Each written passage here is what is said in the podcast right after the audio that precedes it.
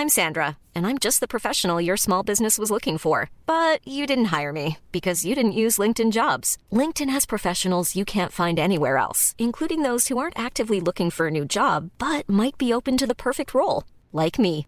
In a given month, over 70% of LinkedIn users don't visit other leading job sites. So if you're not looking on LinkedIn, you'll miss out on great candidates like Sandra. Start hiring professionals like a professional. Post your free job on linkedin.com/people today.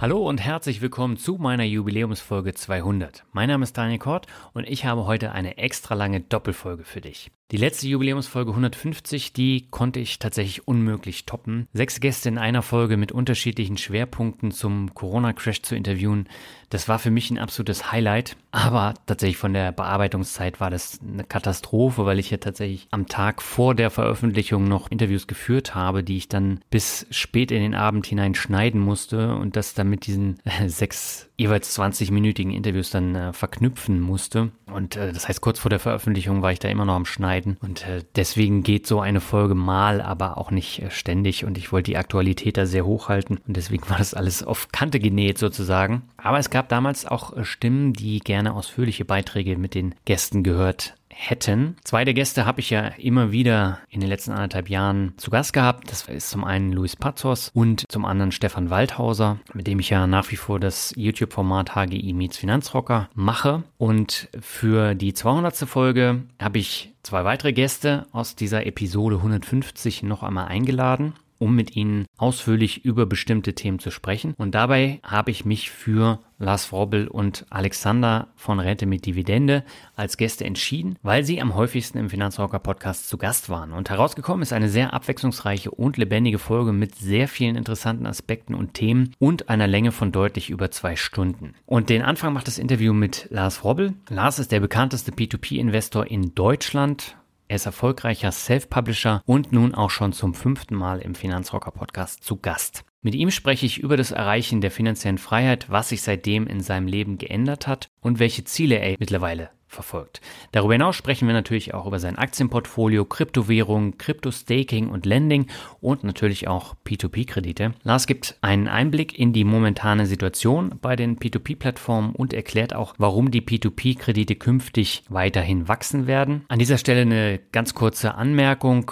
Wir haben die Folge Mitte November aufgenommen und äh, Lars spricht von der Begrenzung bei Bondora Go Grow mit 400 Euro und Kurz nach dem Interview kam die Meldung, dass sie das wieder auf 1000 Euro erhöht haben. Das heißt, man kann 1000 Euro im Monat einzahlen. Ähm, das der Vollständigkeit halber mal äh, vorweg. Also nicht wundern, ähm, dass Lars da von 400 Euro spricht. Ja, und zu guter Letzt berichtet Lars auch noch von seinen Reisen nach Ausbruch der Corona-Pandemie und er erzählt mehr über seine Ziele für die nächsten Jahre. So, damit würde ich sagen, genug der Vorrede, ab zum Interview mit Lars.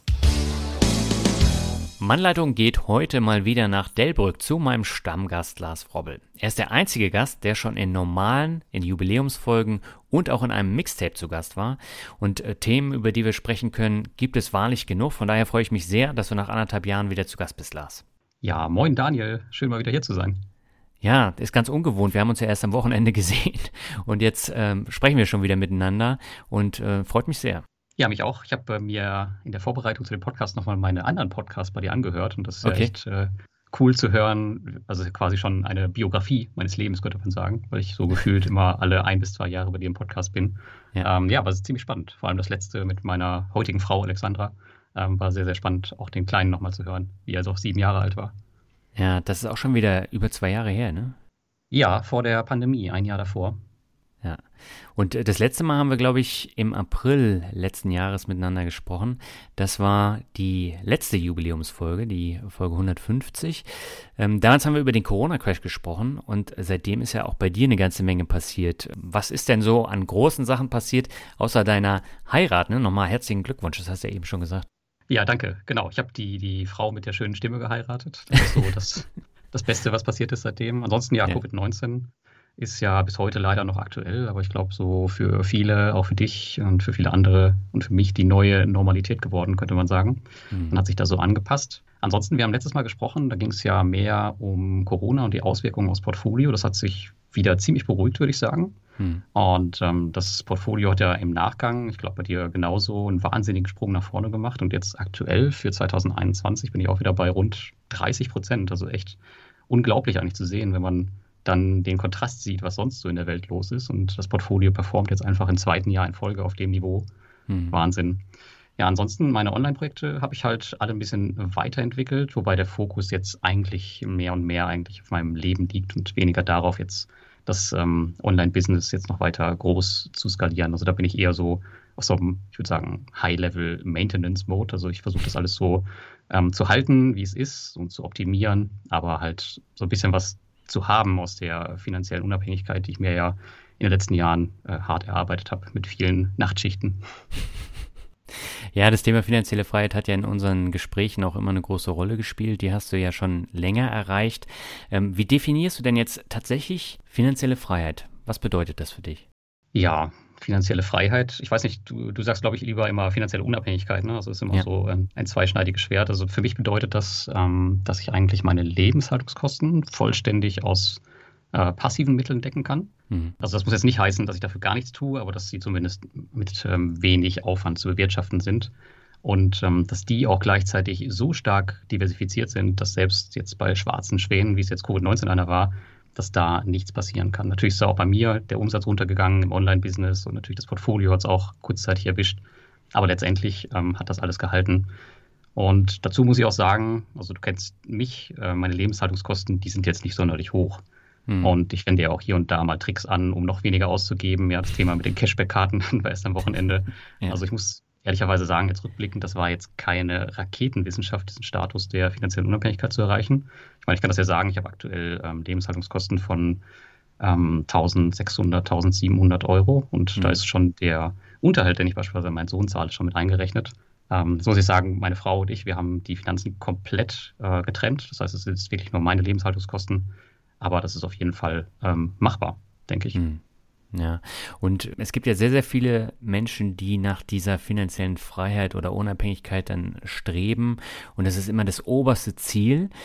Wenn man das dann aber erreicht hat, ändert sich da was? Also was hat das Erreichen dieser Grenze bei dir bewirkt?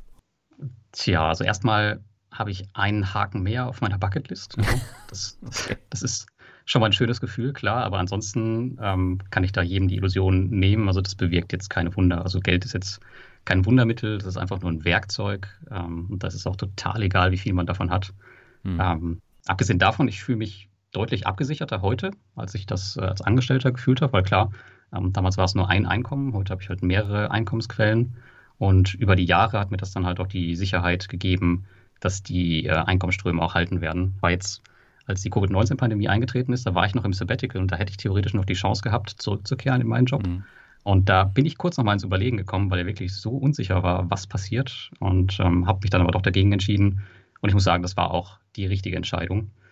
Ja, ansonsten hat sich mein Leben hm, seitdem nicht großartig verändert. Also ich kann jetzt halt meinen Tag vollkommen frei gestalten und habe jetzt die Zeit für meinen Sohn und meine Frau. Das war eigentlich das, ähm, wofür ich eigentlich immer gearbeitet habe und wofür es sich dann auch gelohnt hat, da richtig ähm, reinzuhauen. Hm. Und ich habe ich hab mir aber trotzdem meine Woche jetzt so gestaltet, dass ich eigentlich eine Arbeitswoche habe. Also von Montag äh, bis Freitag sehen meine Tage eigentlich immer so gleichartig aus, um einfach so eine Routine zu haben.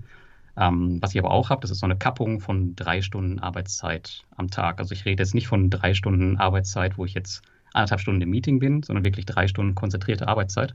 Mhm. Und das ist auch so ein Ziel, ähm, was auf jeden Fall sehr, sehr wichtig für mich war, um halt meine Zeit dann wirklich effektiv zu nutzen. Und ich, mit drei Stunden am Tag kann man echt richtig viel erreichen, wenn man sie halt nicht am Kaffeeautomaten mit negativen Gesprächen verbringt.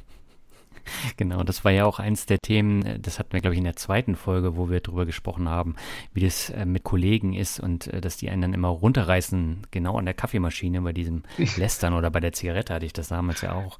Ja, genau. Das ist schon krass. Ja, ich weiß nicht, wie das bei dir ist. Also ich manchmal vermisse ich tatsächlich so ein bisschen die Kollegen.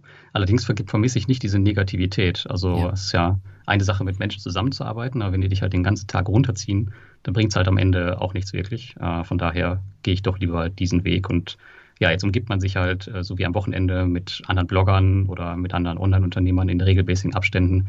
Und das gibt mir halt deutlich mehr, als wenn ich halt jeden Tag diese Routine habe im Job. Also das vermisse ich dann überwiegend auf jeden Fall nicht. Hm. Ja, ich finde es interessant. Ich sehe das äh, durchaus ein bisschen anders. Ich führe ja ein ähnliches Leben wie du. Das heißt, ich arbeite auch von zu Hause aus, arbeite jetzt auch ein paar Stunden am Tag. Aber äh, also Corona hat zumindest bei mir bewirkt, dass ich diesen Austausch auch mit Kollegen und sei es an der Kaffeemaschine durchaus vermisse. Und mhm bei mir kommt tatsächlich das Thema Langeweile dann immer auf. Also jeder Tag ist irgendwie ähnlich, selbst wenn ich jetzt ein Interview habe und ähm, mit anderen Leuten spreche, es ist nicht dasselbe, wie wenn du vor Ort jetzt mit, mit Kollegen sprichst oder diskutierst. Ja, ich habe ich hab da eine ganz einfache Lösung für dich und das ist äh, Nachwuchs. Okay. also, wenn du Kinder in deinem Leben hast, dann wird das Thema Langeweile eigentlich äh, ausradiert sein und dann brauchst du auch keine Kollegen mehr. ja, das stimmt. Dann hast du natürlich andere Herausforderungen und äh, auch schöne Seiten, die du dann hast. Aber du wirst dann auch tatsächlich nicht mehr so zum Arbeiten kommen wie, wie jetzt beispielsweise. Nee, genau. Und genau dafür ist mhm. halt diese Routine und die Struktur wichtig, dass du halt wirklich weißt, okay, dann und dann kann ich arbeiten und dann habe ich halt Freizeit. So am Wochenende muss das sehr, sehr strukturiert auch bei mir sein. Also ich ähm, arbeite dann maximal vielleicht morgens oder abends, wenn mein Sohn im Bett ist. Mhm. Äh, ansonsten verbringen wir wirklich den gesamten Tag zusammen. Also da gibt es wirklich kaum eine Minute, die wir nicht zusammen verbringen. Und das ist ja auf der einen Seite natürlich ein Nachteil für die Arbeit, auf der anderen Seite aber ein Riesenvorteil für äh, die Beziehung zu meinem Sohn und meiner Familie.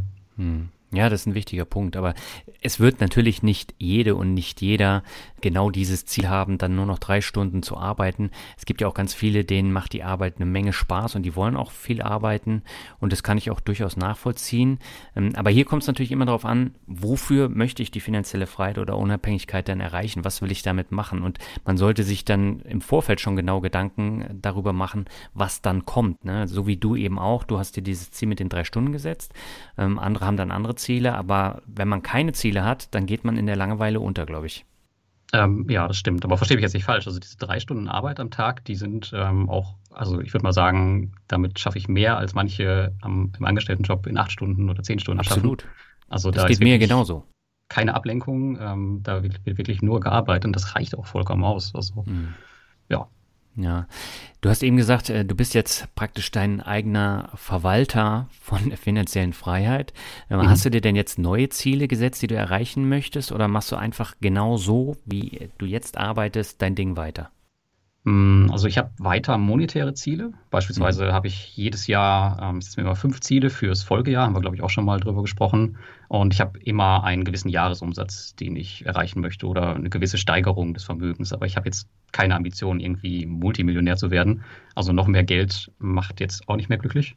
Mhm. Und ja, was ich, was das Online-Business angeht, ich habe es ja eben schon gesagt, also da versuche ich das einfach zu halten und ähm, das einfach zu optimieren. Also meine Ziele sind heute wirklich nur privater Natur oder überwiegend mhm. privater Natur. Ich bereise jetzt in zwei Wochen mein 51. Land und das sollen hoffentlich noch viel, viel mehr werden. Ja. Ähm, mein Ziel ist es jetzt also mehr Erinnerungen zu sammeln als die Euros, weil ja, das Leben ist kurz, wissen wir alle, oder kann kurz sein. Und von daher möchte ich halt das Beste am Ende daraus gemacht haben. Ja, also gerade das Thema Reisen, das ist auch für mich ja sehr, sehr wichtig. Äh, ging ja jetzt die letzten zwei Jahre auch nicht wirklich. Ähm, du warst ja trotzdem unterwegs, aber äh, deswegen ist es schon wichtig. Und ich habe eben auch jetzt gemerkt, so das Thema Skalierung wird mir immer weniger wichtig, weil äh, es ist einfach nicht nötig, ständig zu skalieren, ähm, weil die Qualität, die wird dadurch ja nicht erhöht, sondern du hast einfach dann höhere Zahlen und ich weiß nicht, ob das jetzt so mein persönliches Ziel ist. Wie ist es bei dir? Ähm, nee, absolut auch nicht. Also du bist ja auch ein schönes Beispiel. Du hast ja auch in den letzten Jahren immer mehr Podcasts gemacht dazu. Ja. Klar, du hast ein bisschen mehr Zeit gewonnen durch deine, durch deine Arbeit, die dann, oder durch deinen Angestelltenjob, der nicht mehr da ist. Aber die Frage mhm. ist ja, ob du am Ende wirklich mehr Zeit hast, wenn du mehr machst. Und ähm, ja, also ich versuche das auch wirklich eher das, was da ist, jetzt echt zu optimieren und meine Zeit einzusparen. Und da geht auch noch viel. Also man muss nicht immer neue Sachen machen, um dann halt ähm, am Ende irgendwie mehr Geld zu verdienen oder das, das Business größer zu machen. Tatsächlich ähm, liegt der Teufel manchmal im Detail begraben. Ja, absolut. Und tatsächlich ist es ja bei mir auch so, ich habe jetzt nicht viel mehr Zeit dadurch, dass ich jetzt komplett selbstständig bin, sondern ich habe mir ja auch neue Ziele gesucht und dann kam jedes Jahr ein neuer Podcast.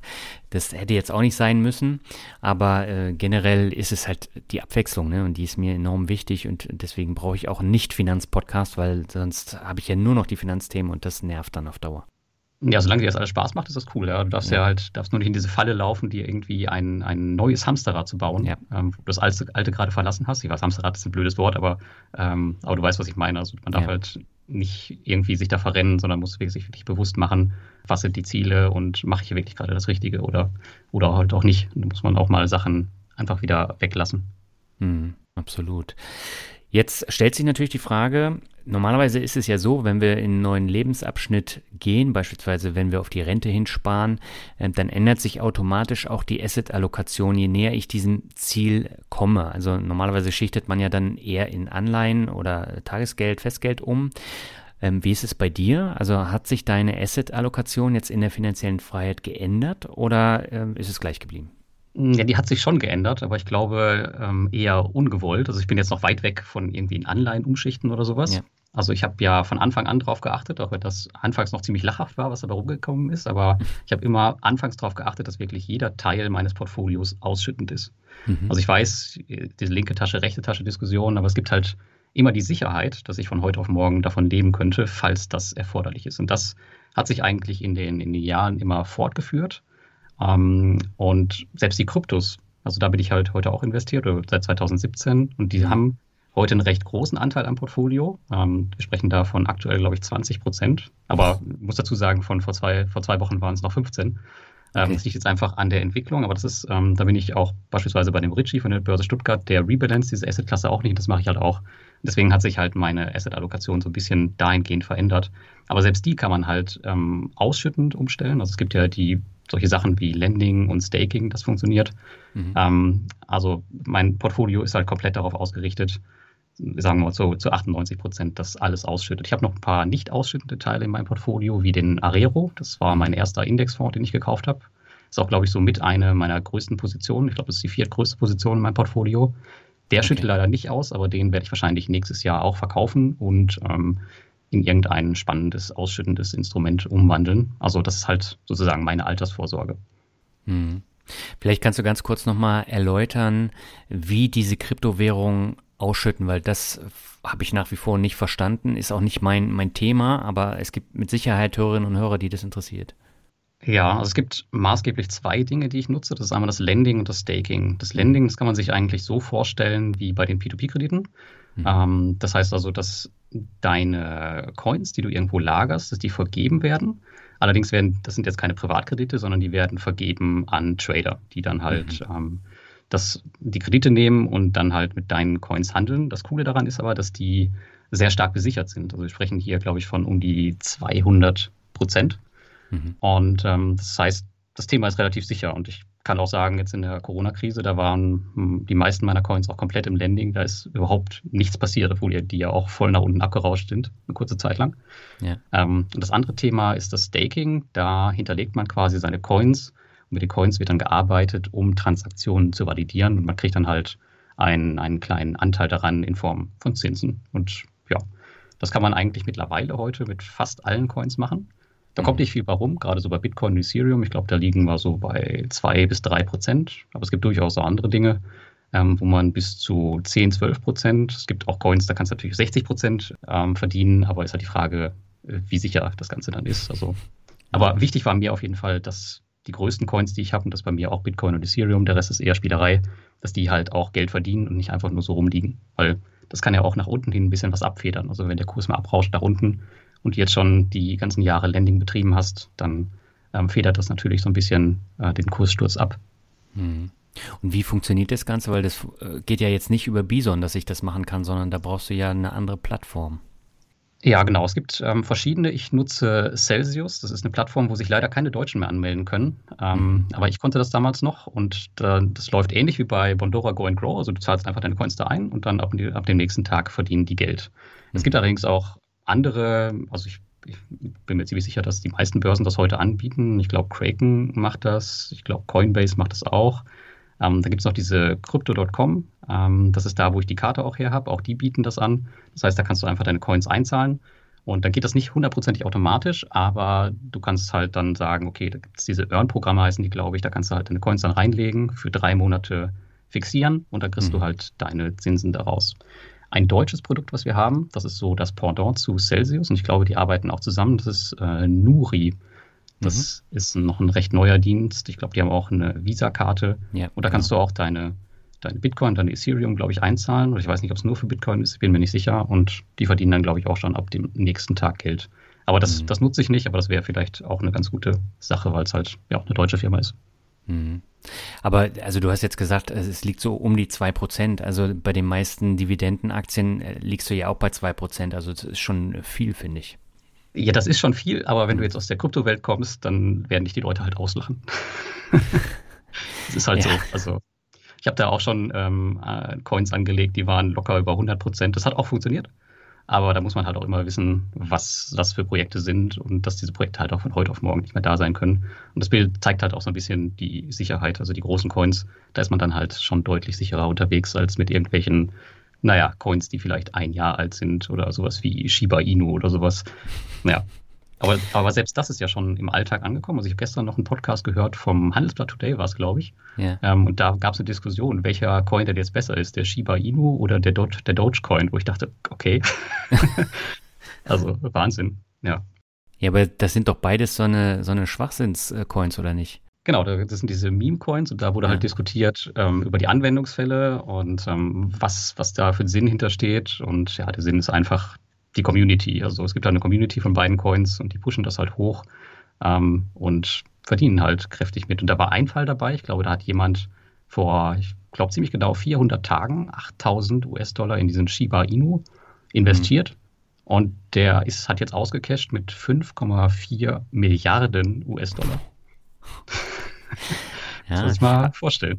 Das ist krass, aber wenn du jetzt mal überlegst, diese Squid Game äh, Kryptowährung, das war ja ein einziger Scam und das kann natürlich auch in die Richtung gehen bei solchen Sachen.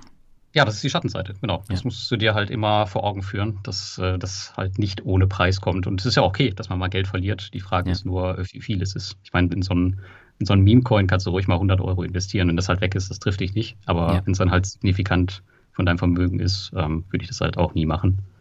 Ja, absolut. Du hast eben die tolle Metallkreditkarte erwähnt. Das war ja schon unser großes Gesprächsthema am Wochenende. ähm, also die, das ist ja tatsächlich ein Riesending. Magst du vielleicht kurz erzählen, was an dieser Kreditkarte so das Besondere ist? Ja, also ich bin da letztes Jahr drauf gekommen. Ich habe hm. vorher immer die American Express genutzt, äh, diese Platinum-Variante, und da zahlst du halt 55 Euro im Monat. Gebühr, die ist halt weg. Und dafür kriegst du halt sowas wie Airport Lounges oder Flugmeilen. Und dann bin ich ähm, vor der Pandemie auf Crypto.com gestoßen. Damals waren die noch relativ klein und die hatten eine mhm. Karte angeboten. Da bekommst du Cashback in Form von deren Coins. CRO heißt der. Und ähm, die kannst du dann wieder umwandeln in Euro und auf die Karte laden. Und je nachdem, wie viel Coins du kaufst und stakes, also die müssen dort fest hinterlegt sein, ähm, je mehr Cashback kriegst du. Und ähm, mhm. damals kostete die Karte, die ich jetzt heute habe, die kostete 3500 US-Dollar.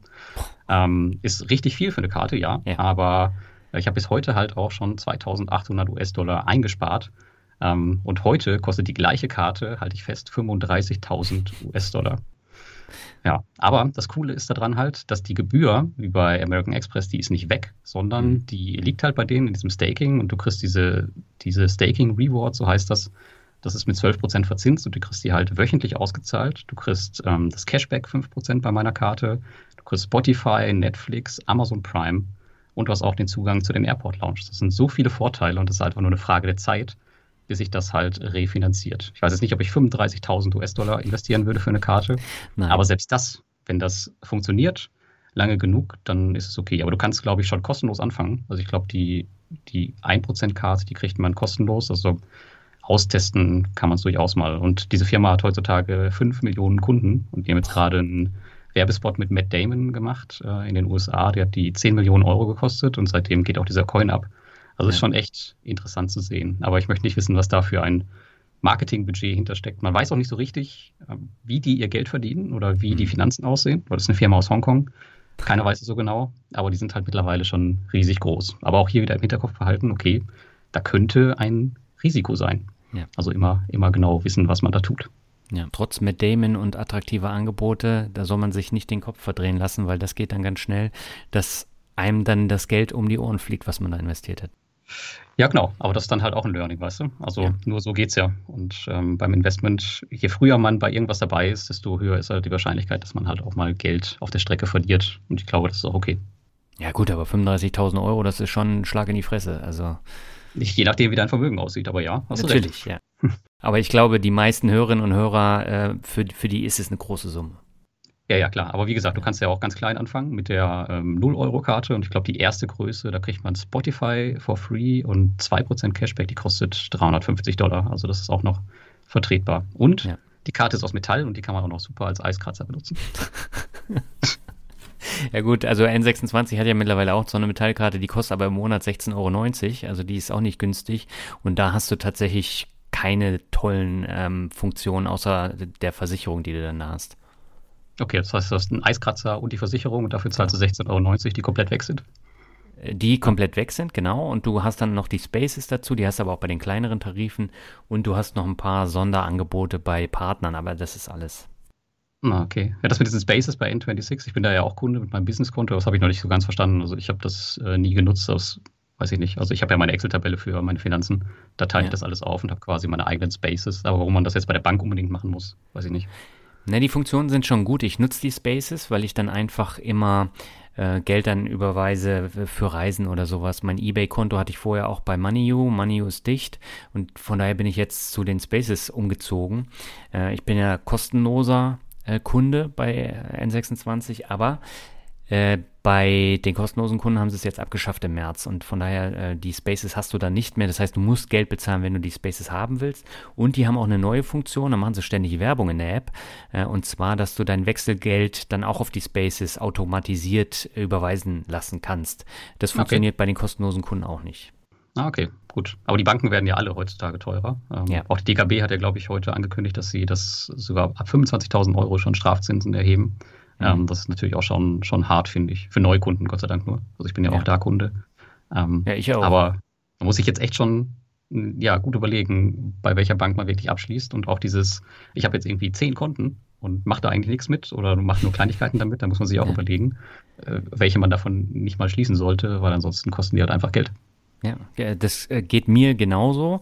Also du meinst wahrscheinlich jetzt alle Konten, ne? also Kreditkarten, Girokonten genau. oder mhm. Tagesgeld, Festgeld und so weiter. Mhm. Ja. Und ING hat ja jetzt auch angekündigt, sie verlangen äh, das Geld. Und von daher, man sollte bei der Wahl der Bank immer doppelt darauf achten, weil ich glaube, keiner hat Bock, jedes Jahr die Bank zu wechseln, weil die Prozesse sind dann schon immer ziemlich aufwendig, wenn du die ganzen Daueraufträge dann äh, umziehen musst.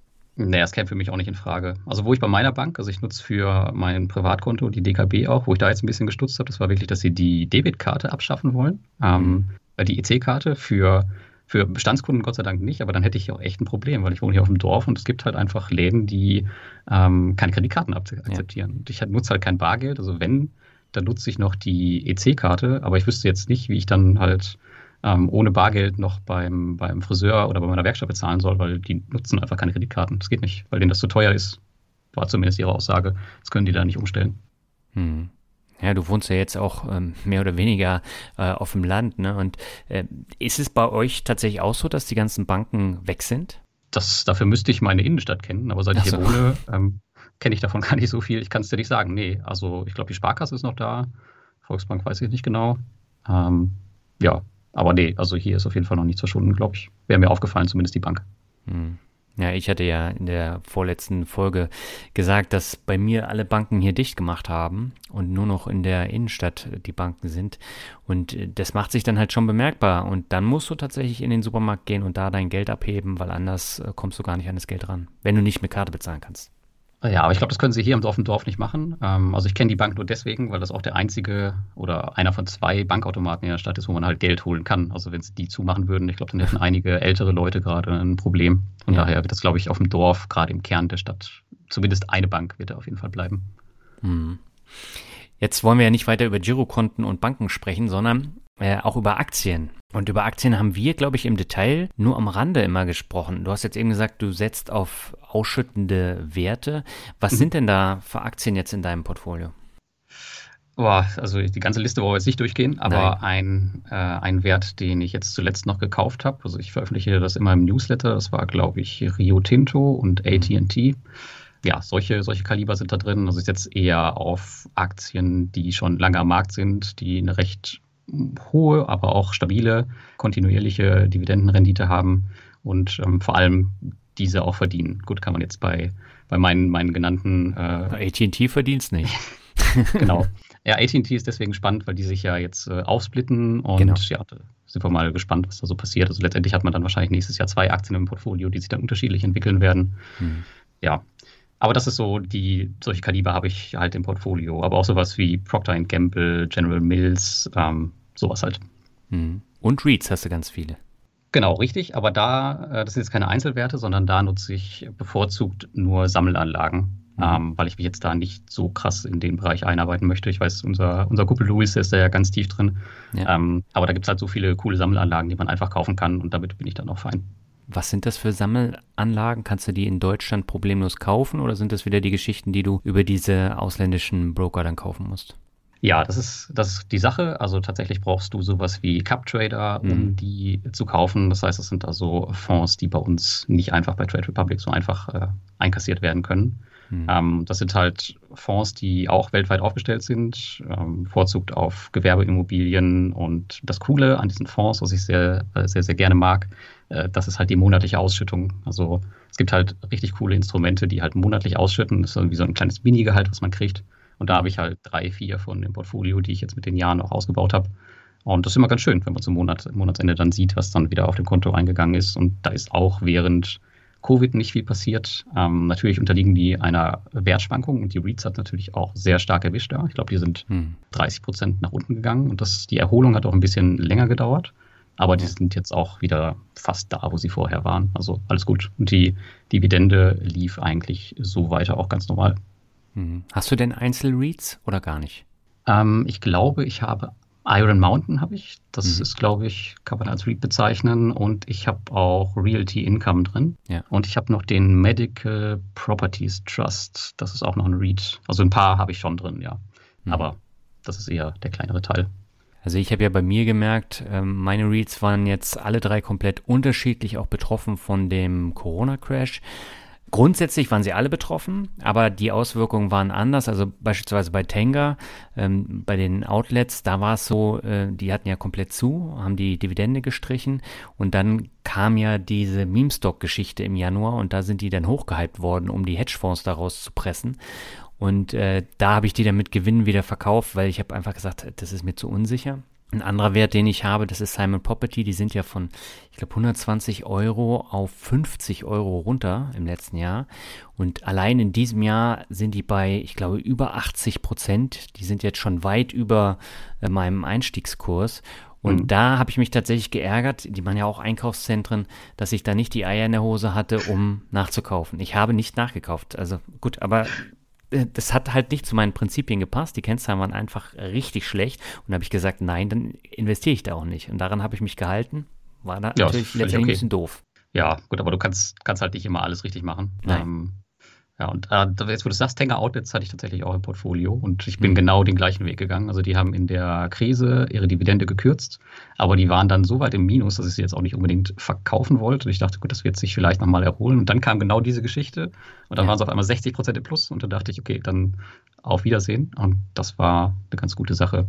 Aber ja, um sowas zu vermeiden, ähm, setze ich halt auch in der Krise eigentlich ganz gerne immer auf Sammelanlagen. Ähm, ja. Ich möchte da nicht lange überlegen, einfach gerade dieser Crash im letzten Jahr, der war so schnell. Ich meine, wie viele Tage hatten wir Zeit, um da zu reagieren? Das ging ruckzuck. Genau, da möchte ich halt ja. nicht anfangen, jetzt erst Einzelwerte ähm, irgendwie kontrollieren zu müssen, sondern ich habe ja bestimmte Sammelanlagen einfach in meinem Portfolio und dann habe ich einfach auf Kaufen gedrückt und das hat sich auch voll ausgezahlt und das würde ich auch immer wieder so machen. Mhm. Und wie viele Depots hast du jetzt? Ich habe, ich habe eins bei der OnVista, das ist mein Hauptdepot. Ich mhm. habe eins bei Trade Republic und Scalable, einfach weil die günstiger sind. Also alle neuen Aktien, die ich kaufe, die ähm, kommen meistens in diese beiden Depots. Mhm.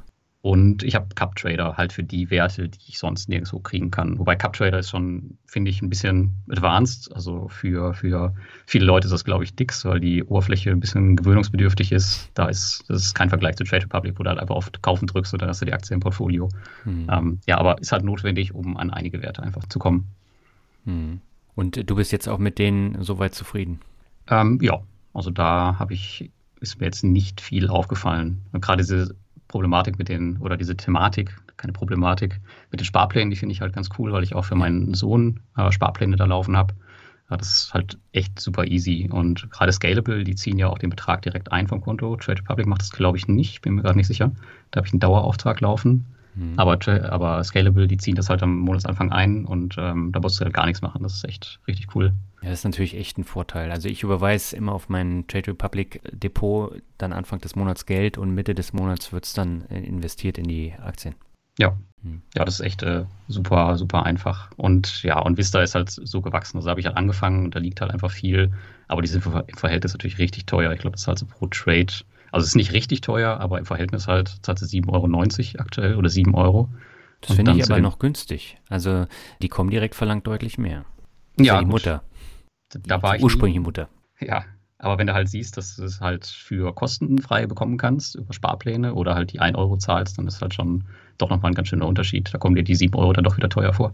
Ja, gut. Also ich finde tatsächlich ähm, diese Kauf- und Verkaufskosten wichtig, weil sie mich eben daran hindern, ständig irgendwelche Scheiße zu kaufen. Und äh, das merke ich halt tatsächlich, also bei Trade Republic kaufe ich in mein Versuchsdepot immer so einige Sachen rein, die würde ich für, für 8,90 Euro oder 7,90 Euro gar nicht kaufen.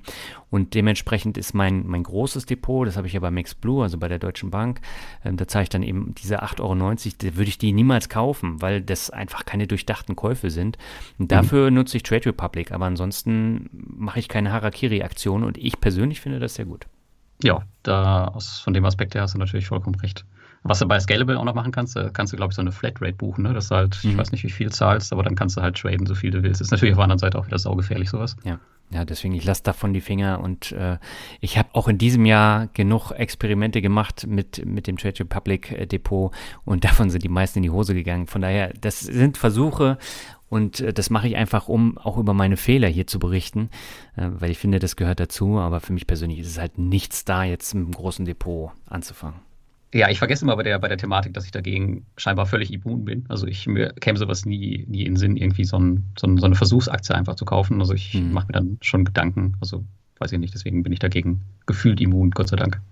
Aber ja, ja kann gut. für einige ein Problem sein, ja. Dafür hast du andere Hochrisiko-Investments wie deine Kryptowährung oder die P2P-Plattform. Äh, das ist ja nochmal ein ganz anderes Niveau. Äh, ja, das stimmt. Wobei wir uns da unterhalten müssen, was ist wirklich Hochrisiko und was nicht. Naja, für mich ist alles Hochrisiko, was Scam beinhaltet. Und das ist gerade bei ja. Kryptowährung und bei P2P-Krediten absolutes äh, Minenfeld. Ähm, ja, das stimmt. Das stimmt, richtig. Ähm, gut, jetzt wird, ich sehe schon die Kommentare unter deinem Blogartikel. Ja, aber da gab es doch Wirecard. Ja, natürlich. Es gab Wirecard, äh, es gibt ja auch noch andere Beispiele, ähm, die da betrogen haben. Steinhoff und äh, hier Lacken Coffee. Mhm. Ähm, aber das ist natürlich jetzt nochmal eine andere Hausnummer als bei den P2P-Plattformen. Die sind wesentlich kleiner.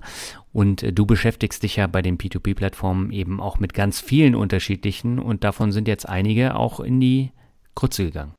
Ja, auf jeden Fall. Und das war auch super wichtig, dass das passiert ist. Diese Marktkonsolidierung, die da letztes Jahr stattgefunden hat. Und deswegen ähm, sage ich halt, heute ähm, ist das Feld halt für mich ähm, sicherer, als es damals noch war. Ich muss jetzt dazu sagen, ich glaube, glaub, wir hatten sieben Scams. Ja. Ähm, oder sieben oder acht, ich bin mir gerade nicht sicher. Aber ich habe nur einen erwischt. Und das war jetzt auch nicht so viel Geld. Äh, von daher bin ich da echt noch gut gefahren. Aber es ist halt, da sieht man halt auch wieder, wie wichtig es ist, ähm, seine Hausaufgaben in dem Bereich zu machen. Aber heute sind wir in, in Lettland in einem immer mehr regulierten Umfeld. Hm. Ähm, und da sind halt einige Plattformen, ja, ich, da würde ich heutzutage blind investieren. Aber halt auch schon, weil ich so lange einfach dabei bin und mich auskenne. Und da sage ich halt, okay, da wird sehr wahrscheinlich, zumindest aus dieser Scam-Ecke, nichts mehr kommen. Hm. Naja, wollen wir es hoffen. Also ganz ausschließen kann man es nicht, ne? Und, Nein, kannst ähm, du nie. Ja, und äh, du musst auch nochmal unterscheiden zwischen Scam und einer Scheißplattform. Ähm, das sind ja auch nochmal so zwei Dinger. Und äh, die Scheißplattform, die entwickelt sich ja auch erst über die Jahre. Ne? Also meine, äh, in Anführungszeichen, Plattform mit den höchsten Verlusten ist mittlerweile Crowdestor. Mhm. Ja, Crowdestor ist natürlich äh, ein Fall für sich. Ja. ja. Also die ähm, können wirklich gar nichts. Und da ist ja auch noch, also wenn man in die, in die Telegram-Gruppen schaut, da kommt ja auch immer wieder dieser Scam-Vorwurf. Also da könnte sogar mhm. sein, dass wir eine Kombination haben aus, die können gar nichts und die sind auch noch Scam. Aber äh, genau weiß man es natürlich nicht. Nee, eben. Und vor allen Dingen, Crowdestor ist jetzt auch so ein Fall, Ich bin da jetzt seit äh, zweieinhalb Jahren investiert, du noch ein bisschen länger. Du warst ja auch bei denen anfangs mal äh, mhm. äh, zu Gast für eine Woche. Und die waren auch auf der Invest, hatten einen großen Stand, haben dort in Deutschland viel Werbung gemacht, haben auch viele Gelder dann eingesammelt. Und gerade dann ist es aber gefährlich, wenn sich das hinterher als Scheiß- oder Scam-Plattform entpuppt. Und äh, das, das finde ich dann persönlich auch schwierig, wenn ich darüber berichte und damit dann auf die Fresse fliege. Äh, das, das ist tatsächlich für mich ein Problem. Ist es bei dir ähnlich?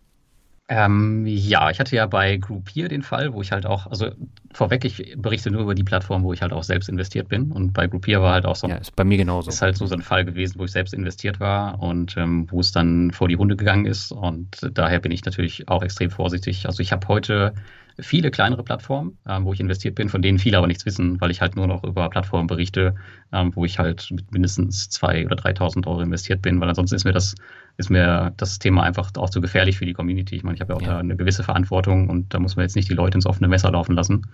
Und ähm, ja, Crowdestor ist natürlich nochmal so ein Sonderfall. Ich weiß noch, ich habe die damals mit Kolja kennengelernt, als wir das erste Mal im Baltikum waren, 2017. Mhm. Das war an ihrem Gründungstag und wir dachten schon, was sind das denn für Spinner mit ihrem komischen Tesla-Projekt. Okay. Naja, und zwei Jahre später ähm, lief es dann immer noch ganz gut.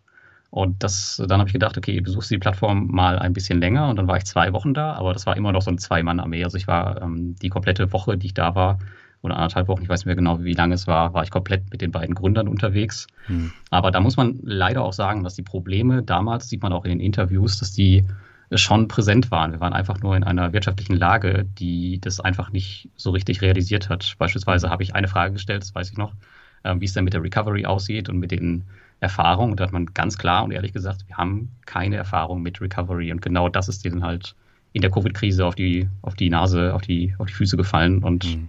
damit strugglen sie jetzt halt die ganze Zeit. Also ich glaube persönlich, dass es kein Scam ist, aber es ist halt, die können es halt einfach nicht so richtig. Und auch diese Zahlungspläne, die sie auf der Plattform für die Projekte haben, das ist mehr so eine Richtlinie. Also keiner zahlt da wirklich pünktlich. Und das ist auch, glaube ich, nie so bedacht gewesen. Naja, das ist halt, das muss man halt irgendwie wissen und einschätzen. Auf der anderen Seite, wenn ich jetzt in 30 Prozent Kredite investiere, dann muss einfach auch klar sein, dass da sehr wahrscheinlich Dinge nicht glatt laufen werden. Und ja, das hat sich hier einfach gezeigt. Ich glaube, aktuell liege ich nach Ausfällen bei einer Rendite von 4,66 Prozent, sehe ich gerade. Und ähm, ja, wenn man das mal entgegensetzt zu Bondora Go and Grow, wo du eine fixe Rendite von 6,75 kriegst und mhm. dann halt eine Plattform hast, die schon seit, ich glaube, zwölf Jahren am Markt ist, die Geschäftsberichte hat, die transparent vorgeht. Und ja, viele sagen immer, okay, das, bei Bondora investiere ich nicht, weil das Rendite-Risikoprofil nicht stimmt. Mhm. Aber gut, wenn ich dann bei sowas wie Crowdestor investiere und dann am Ende halt mit Minus rausgehe, dann habe ich auch nichts davon. Ja, genau, das ist der Punkt. Und bei Crowdestor war ja das Problem, die hatten ja interessante Projekte. Also ich kann mich noch äh, gut an diese Luxusjacht in Kambodscha erinnern, in die ich investiert hatte. Da haben wir, haben wir glaube ich, mit Albert schon mal drüber gesprochen. Äh, ja. Genau, über dieses Projekt. Dann gibt's Restaurantketten in, in Moskau. Ähm, da habe ich noch investiert und die sind alle Corona zum Opfer gefallen. Ne? Also in Kambodscha ja. gibt es jahrelang keine Touristen. Das heißt, diese Yacht, äh, keine Ahnung, wo die äh, steht oder ob die nicht schon verschrottet wurde, keine Ahnung. Die Restaurants wurden wahrscheinlich nicht gebaut. Und dann gab es noch so ein paar andere Projekte, die konnten einfach nicht gebaut werden wegen Corona. Und dann hast du natürlich das Problem, du kannst das partout nicht zurückzahlen. Und wenn sich das dann häuft, dann machst du ein Minus. Und ich bin jetzt, ähm, ja, ich glaube, knapp 300, 400 Euro Minus bei der Plattform. Ja, gut, das, das, geht, das geht noch. Äh, da ja, hat es andere deut, deut, deutlich schlimmer erwischt. Aber es, ja, wie gesagt, es kommt immer auf die Auswahl der Projekte auch an. Es gibt durchaus Projekte, die, glaube ich, ganz gut gelaufen sind. Ich habe davon ja. auch einige. Aber halt auch einige, wo ich halt noch weiß, dass ich ewig warten werde wahrscheinlich. Beispielsweise hatten die so ein tolles Filmprojekt. Äh, mhm. Warhunt hieß das, glaube ich. Und das ist abgedreht. Und das, der Film ist fertig, aber leider wieder nicht verkauft. Und demnach kriegt auch keiner der Investoren die Gelder zurück bis jetzt. Ähm, da bin ich mal gespannt, was das für ein Ende nimmt. Und wenn das Projekt alleine bei mir durchgeht, ähm, das betrifft schon zehn Unterprojekte bei mir, ich glaube, dann ist mein Portfolio schon geholfen. Aber gut, mir war halt das Risiko vorher bewusst. Und wenn das jetzt nichts wird, dann, dann ist es halt so. Dafür ja. äh, diversifiziert man ja auch sein Portfolio. Ja, absolut. Und ähm, wenn wir jetzt mal so das Gegenbeispiel nehmen, das ist ja Estate Guru. Estate Guru läuft nach wie vor sehr gut und die ausgefallenen Projekte, die werden wieder eingeholt und äh, ich glaube, ich habe jetzt nur noch drei oder vier, die äh, noch in Einholung sind. Das dauert immer sehr lange, bis es dann kommt, aber bisher wurde immer wieder ähm, das ausgefallene Geld äh, eingesammelt und dann ausgeschüttet. auch wenn ich jetzt selber nicht mehr bei Estate Guru weiter investiere, ist das eine Plattform, wo es halt sehr, sehr gut funktioniert hat. Ja, genau. Funktioniert auch noch weiterhin, aber da mhm. muss man sich auch im Klaren sein. Ich glaube, die Renditen sind aktuell runter bis auf 8, 9 Prozent. Mhm. Ähm, das ist halt auch nicht mehr die Rendite, die man mal hatte. Einfach aber auch aus dem Grund, weil die Plattform halt auch sicherer wird. Also die wissen halt, okay, ähm, wir können das in den meisten Fällen zurückholen und das macht das Investment natürlich auch echt am Ende, ich will nicht sagen zum No-Brainer, aber dass du damit Verlust rausgehen wirst, wenn du halt ähm, besicherte Immobilien im Hintergrund hast. Das, die, die Wahrscheinlichkeit ist halt schon sehr gering. Ähm, und mit der Historie, die sie jetzt haben, wird das wahrscheinlich auch in Zukunft so weitergehen und demnach werden halt auch die Zinsen sich auf einem eher niedrigeren Niveau einpendeln, wo einige schon wieder sagen werden, okay, dann gehe ich lieber in den Aktienmarkt. Ja. ja. aber das ist doch eine legitime Frage, weil für diese 8% äh, gehe ich ein höheres Risiko bei P2P ein und diese 8% habe ich zumindest in den letzten Jahren am Aktienmarkt ganz locker gemacht. Ja, genau, richtig. Aber ich habe so ein Diagramm auf meiner Website, ähm, was halt letztes Jahr den Einsturz gezeigt hat, wo mhm. halt P2P über die Zeit schon vorne war, beim, wenn man das den Vergleich zum MSCI World nimmt. Und gut, jetzt hatten wir natürlich diese V-förmige Erholung. Mhm. Aber was passiert denn mal, wenn wir halt mal ein paar Jahre haben, wo es seitwärts oder vielleicht runtergeht und dann ist P2P halt äh, vorne und wird wahrscheinlich ruhig weiterlaufen. Ich meine, die Krise, die wir letztes Jahr hatten, die war ja für Kredite, also es hätte eigentlich schlimmer kommen können für P2P. Mhm. Und dafür ist ja echt wenig passiert, muss man sagen. Also von daher sehe ich es persönlich gar nicht so in meinem Portfolio als Hochrisiko. Aber ich bin jetzt, wie gesagt, auch schon lange dabei und habe ja auch ein paar mehr Hintergründe. Daher bin ich ziemlich happy damit. Aber alle anderen sollten auf jeden Fall mit allen Investments in diesem Bereich extrem vorsichtig sein. Hm. Aber das heißt, für diese Assetklasse bist du auch für das kommende Jahr äh, sehr positiv gestimmt. Ja, absolut. Ich meine, wir haben jetzt ähm, viele Plattformen, die reguliert sind. Äh, vier alleine in Lettland, darunter auch Mintos. Und ähm, die Plattformen haben sich jetzt alle wieder weitestgehend erholt. Und die, die sich nicht erholt haben, gut, die können eh weg. Davon gibt es auch so ein oder zwei Kandidaten. Aber ansonsten sieht man ja auch an den Nutzerzahlen und auf den Plattformen, die werden halt, also gerade die, die jetzt reguliert sind, die werden halt wirklich überrannt. Ich meine, Peerberry ist ja auch damals noch eine recht kleine Plattform gewesen, aber die gehen jetzt auf die, ich glaube, 50.000 Investoren zu und STQ mhm. hat letzte Woche die 100.000 geknackt. Ähm, also wenn die Investoren halt sehen, es ist nichts passiert, dann kommen sie halt zurück. Erst hatten sie alle Panik und die hatten alle Probleme, die Gelder auszuzahlen. Aber jetzt kommen sie halt in Scharen wieder zurückgelaufen, weil sie halt auch sehen auf dem Aktienmarkt, okay, der ist jetzt irgendwie auf einem extrem hohen Level.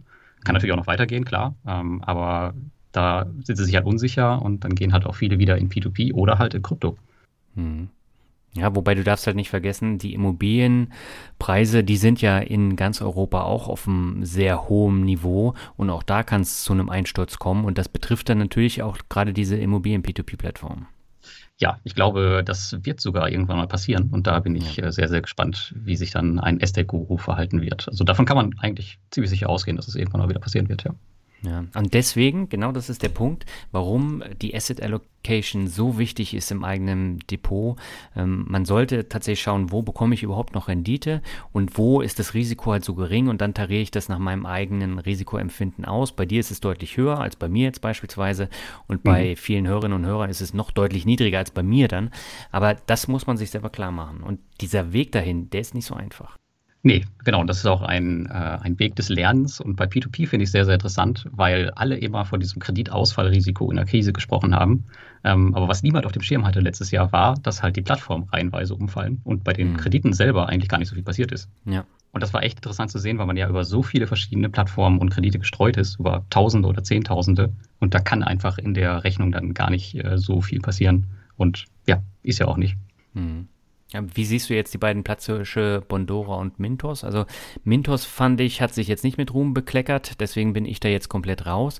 Bei Bondora sieht es ein bisschen anders aus, wobei ich sagen muss, diese normale Anlagestrategie, die ist bei mir auch äh, hinfällig, weil ähm, da sind ganz viele ausgefallen und das hat nicht funktioniert. Bondora Go and Grow funktioniert nach wie vor sehr gut bei mir.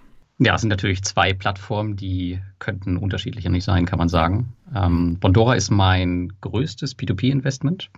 Ähm, und es läuft absolut ruhig, auch in der Krise. Ähm, weißt du selber, gab es jetzt, ähm, jetzt nicht so viel, was da passiert ist. Und ich hatte jetzt auch kein schlechtes Gefühl dabei. Also die haben echt ziemlich viel richtig gemacht und nur extrem konservativ reagiert. Beispielsweise haben die sofort Finnland und Spanien abgeschaltet, wo andere da noch äh, weiter, weiter Kredite vergeben haben. Und ähm, es hatte allerdings zur Folge, dass man halt auch ähm, mit Go Grow beispielsweise nicht mehr so viel investieren konnte. Und die haben ja jetzt so ein, so ein Cap bei 400 Euro aktuell.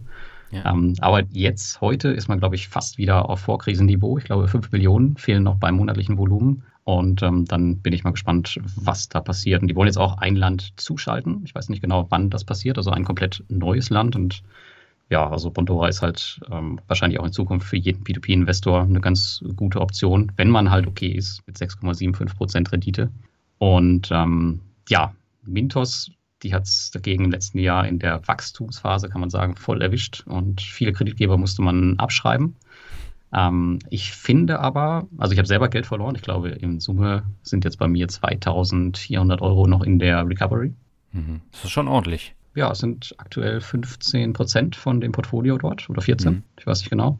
Das ist schon ordentlich, ja. Und da kommt auch nicht so viel zurück, muss man sagen. Ähm, das dauert halt alles seine Zeit. Aber ich finde, als Plattform hat man schon daraus gelernt. Ähm, wie gesagt, man ist heute reguliert. Man hat, glaube ich, zwei Lizenzen. Die, und die Kreditgeber, die heute auf die Plattform kommen, das ist auch super spannend. Ähm, also erstmal gab es ein Jahr einen kompletten Stop oder anderthalb. Und jetzt nehmen sie aber nach und nach neue Kreditgeber dazu. Aber die Kreditgeber, die da jetzt draufkommen, die haben halt eine ganz andere Qualität als das, was halt vor Jahren da mal draufgekommen ist. Mhm. Ähm, und die haben teilweise jetzt auch so Sicherheitstechniken, wie dass die Kreditnehmer zahlen auf ein Treuhandkonto und ähm, das geht dann erst an die Mintos-Investoren und den Schritt zwei erst an den Kreditgeber, weil das Problem war in der Krise, dass halt ja viele die Biege gemacht haben und dann einfach gar keine Gelder mehr ausgezahlt haben, obwohl sie es eigentlich hätten machen können. Und mhm. damit versucht Mintos jetzt gegen zu, äh, entgegenzuwirken. Nicht nur Mintos, auch andere Marktplätze. Income zum Beispiel ist ein recht neuer Marktplatz. Und ähm, dass die halt, man kann das so sehen wie erst- und zweitrangige Kredite. Also die ähm, Investoren der Plattform werden jetzt halt eine Stufe höher gehoben und die kriegen halt erst die Gelder und das, was dann noch übrig ist im Fall eines Ausfalls, das kriegen dann halt die Kreditgeber. Das wird, das wird wahrscheinlich nicht jeder mitmachen. Gerade so, so eine neue Bude irgendwie aus Indonesien, die vor einem halben Jahr gestartet ist, die werden das wahrscheinlich nicht machen. Aber so große und oder das, was jetzt da auf die Plattform kommt, ähm, die machen das auf jeden Fall. Und das ist auf jeden Fall eine, eine gute Sache für uns Investoren am Ende. Also ich bleibt dabei. Und das Portfolio habe ich auch aufgestockt und es generiert ja auch Cashflow monatlich. Mhm. Und dieser Cashflow ähm, gleicht natürlich auch wieder die Verluste aus. Und ich glaube, aktuell habe ich eine Rendite nach Verlusten von 8,5 Prozent, mhm. irgendwas so um den Dreh. Und damit bin ich vollkommen fein. Ich meine, dafür ist man halt über tausende Kredite auf der ganzen Welt gestreut. Und wenn sie jetzt das noch mit dieser Sicherheit ein bisschen hinbekommen, dann sehe ich da auf jeden Fall eine schöne Zukunft für Mintos. Ich meine, die haben jetzt auch eine halbe Million Investoren. Und dadurch, dass sie reguliert sind, kriegen die jetzt auch Zulauf ohne Ende. Mhm. Und haben ja auch noch viel im Petto. Ich glaube, die wollen auch noch ETFs anbieten und Aktien. Finde ich ein bisschen strange für uns, aber ich habe mir das gestern, gestern erklären lassen. Das ist einfach so, in Lettland beispielsweise haben die nicht sowas wie Trade Republic, die haben schwer Zugang zu Aktien. Und okay. ähm, für, so, für solche Sachen ähm, macht es natürlich wieder Sinn aus deren Sicht, aber für uns ist es natürlich totaler Blödsinn, das zu mischen. Aber gut, wir können ja bei P2P bleiben und wenn die da irgendwas Aktienmäßiges noch anbieten wollen, dann können sie es ja machen, aber das können wir ja getrost ignorieren. Hm. Und bei Bondora werden die jetzt auch ähm, praktisch wie bei Mintos dann eingenordet gesetzlich oder passiert da erstmal nichts? Äh, Bondora ist ja schon ein lizenzierter Kreditgeber. Ich glaube, ich weiß nicht genau, ob sie es in jedem Land sind, wo sie Kredite vergeben, aber auf jeden Fall in Estland sind sie es. Das heißt, sie sind schon über, unter einer bestimmten Überwachung. Und auch okay. die ähm, Geschäftsberichte sind auditiert und die haben wir jetzt auch Bombenzahlen vorgelegt äh, für das Corona-Jahr. Also mhm. von daher sehe ich da jetzt, da wird, da wird wahrscheinlich nicht viel passieren. Die haben irgendwie ein neues Produkt in petto, was sie gerade entwickeln. Da lassen sie sich aber nicht in die Karten gucken. Interessant ist jetzt halt auch für diese, dieses Limit, ob das wieder fällt oder ob es so bleibt. Ich denke eher, es wird bleiben. Wahrscheinlich, vielleicht werden sie es nochmal anpassen nach oben oder nach unten. Aber ich glaube, wir werden jetzt nicht mehr weiß ich nicht, 10.000 Euro auf Bondora Going Grow einzahlen können oder so, sondern das ist halt wirklich ein Produkt, was eher auch so einen Sparplancharakter hat. Und vor allem, wenn du drin bist, überlegst du dir halt zweimal, ob du das Geld halt rausnimmst. Das ist auch wieder ein Faktor, äh, weil, naja, wenn du halt 10.000 Euro drin hast und du kannst nur 400 Euro einzahlen, dann kannst du dir ausrechnen, wie lange das dauert, bis du da ja. wieder auf dem Niveau bist von vorher. Hm. Ja. ja. Wichtiger Aspekt. Aber was ich noch fragen wollte, bei Mintos war es ja so, äh, im Geschäftsbericht im letzten, da haben sie ihre Markenrechte so hoch bewertet, wo alle stutzig geworden sind. Wie bewertest du denn sowas? Also ich fand das völlig äh, merkwürdig. Ist durchaus merkwürdig, aber ich kann es halt von außen nicht bewerten. Also ich äh, bin da immer vorsichtig bei sowas. Also ich äh, mhm. setze da eher auf mein persönliches Gefühl und was ich für eine Erfahrung mit der Plattform die vor Jahre gemacht habe. Also ich ähm, will die da jetzt nicht an Pranger für stellen. Weiß ich nicht. Also müssen wir schauen, wie der nächste Geschäftsbericht aussieht. Aber ansonsten sieht man ja, wie die Plattform aktuell läuft. Und das zeigt eher eine Tendenz nach oben. Und was sie da berechnen, keine Ahnung. Die haben ja auch ein riesen Crowdfunding gemacht und haben da ordentlich Geld eingesammelt und das Eigenkapital erhöht. Also ich glaube, da von Plattformseite haben wir da jetzt nicht so viel Negatives zu erwarten. Hm. Ja, dann kommen wir nochmal zu einem anderen Thema. Das war hier auch schon ein großes Thema bei uns beiden, nämlich das Thema Reisen. Mhm. Ähm, da hast du ja mit deiner Frau und deinem Sohn auch schon eine Mixtape-Folge gemacht. Ähm, mhm. Was hat sich denn für dich jetzt seit März 2020 beim Reisen geändert? Ja, das war natürlich für Reisende sehr, sehr spannend letztes Jahr, würde ich sagen. Mhm. Also das, das, Thema Reisen war natürlich weitestgehend äh, durch erstmal.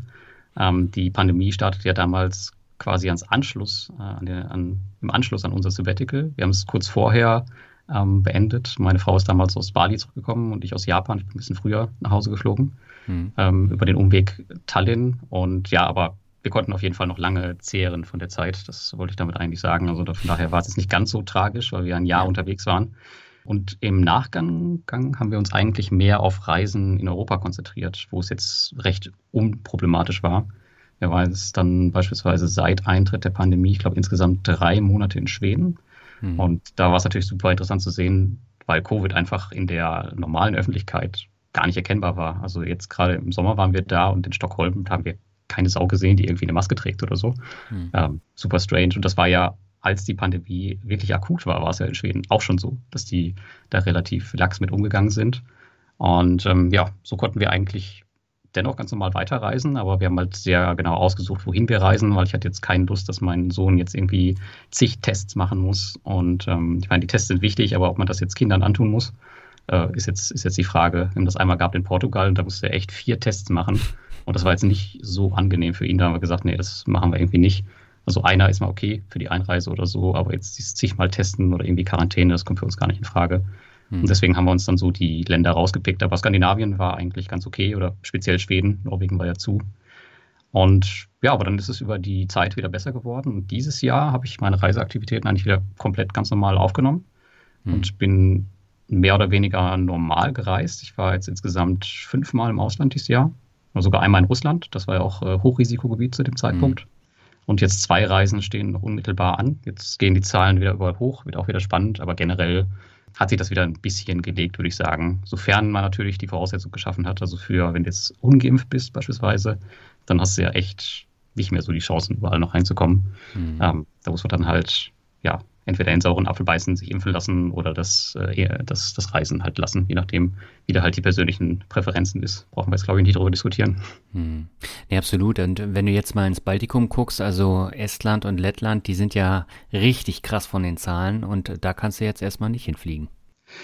Ähm, nee, das äh, käme jetzt auch nicht in Frage. Also mhm. Lettland ist komplett dicht, ja. Ich habe ähm, letzte Woche noch einen Call gehabt und äh, da ist ja so, dass sie, glaube ich, die können zur Arbeit fahren, aber ansonsten ist, glaube ich, Lockdown, also die müssen halt zu Hause bleiben und dürfen jetzt, glaube ich, bis Mitte November oder Ende November, ich weiß nicht genau, dürfen sie halt nicht mehr raus. Mhm. Ja, und wenn du jetzt mal so guckst, also Dänemark äh, will jetzt wieder 3G einführen und äh, die haben eben auch erkannt, äh, die Zahlen gehen hoch und es muss irgendwas geändert werden. Und ich glaube, so eine richtige Vorgehensweise für alle gibt es da gar nicht. Und äh, Schweden hat es ja jetzt nicht grundsätzlich falsch gemacht, wie du eben gesagt hast, weil da sind die Zahlen ja auch relativ stabil geblieben. Mhm. Ah, ich bin mal gespannt, wie lange das jetzt noch dauert. Ja, aber auf jeden Fall, was jetzt nicht die Lösung sein kann, ist, dass man jetzt den Tourismus komplett totlegt. Ja. Ähm, also das muss ja irgendwie weitergehen. Deswegen denke ich mal, wird man da schon seine Mittel finden. Aber ich denke, die meisten Länder werden einfach sagen, du musst mindestens zweimal geimpft sein. Mhm. Ansonsten geht es in Quarantäne oder kommst gar nicht rein. Oder du musst vielleicht sogar dreimal geimpft sein. Wer weiß, wie sich das ja. Thema noch entwickelt. Ja, und den Test eben noch. Ja, genau, und den Test am besten doppelt und dreifach. Ja. ja. Welche Ziele hast du jetzt für die Zukunft 2022 und weiter? Ja, oh, da gibt es so viel. Also businessseitig haben wir ja schon drüber gesprochen. Da gibt es mhm. jetzt nicht so viel, ähm, außer Optimierung. Äh, in Kassel hatten wir das, das Thema ja auch schon. Das ist, ähm, das ist immer ein, ein tieferer Sinn äh, hinter der finanziellen Unabhängigkeit irgendwie stehen muss, also zumindest für mich. Also ich wollte ja. jetzt nicht dieses Riesenbusiness mit irgendwie 20 Mitarbeitern oder so aufbauen. Und ja, genau, das Leben kann halt äh, recht schnell vorbei sein. Von daher ist jetzt die Zeit gekommen, eigentlich ein bisschen das Business für mich äh, gegen Leben einzutauschen ja, daher ist das jetzt eher komplett privater Natur, was ich überwiegend plane. Ähm, ich plane nochmal Nachwuchs ähm, mit meiner Frau. Mhm. Eventuell, ist jetzt noch nicht hundertprozentig, aber schauen mal, was da so geht. da schauen wir, wie das in, in Angriff nehmen. Und ich würde natürlich auch noch weitere, gerne weitere Dinge von der Bucketlist abhaken. Äh, da steht ja. auch noch so viel drauf. Ähm, vielleicht noch zwei Ziele davon, die jetzt ähm, relativ aktuell sind bei mir. Also ich bin in den letzten Jahren leidenschaftlicher Taucher geworden.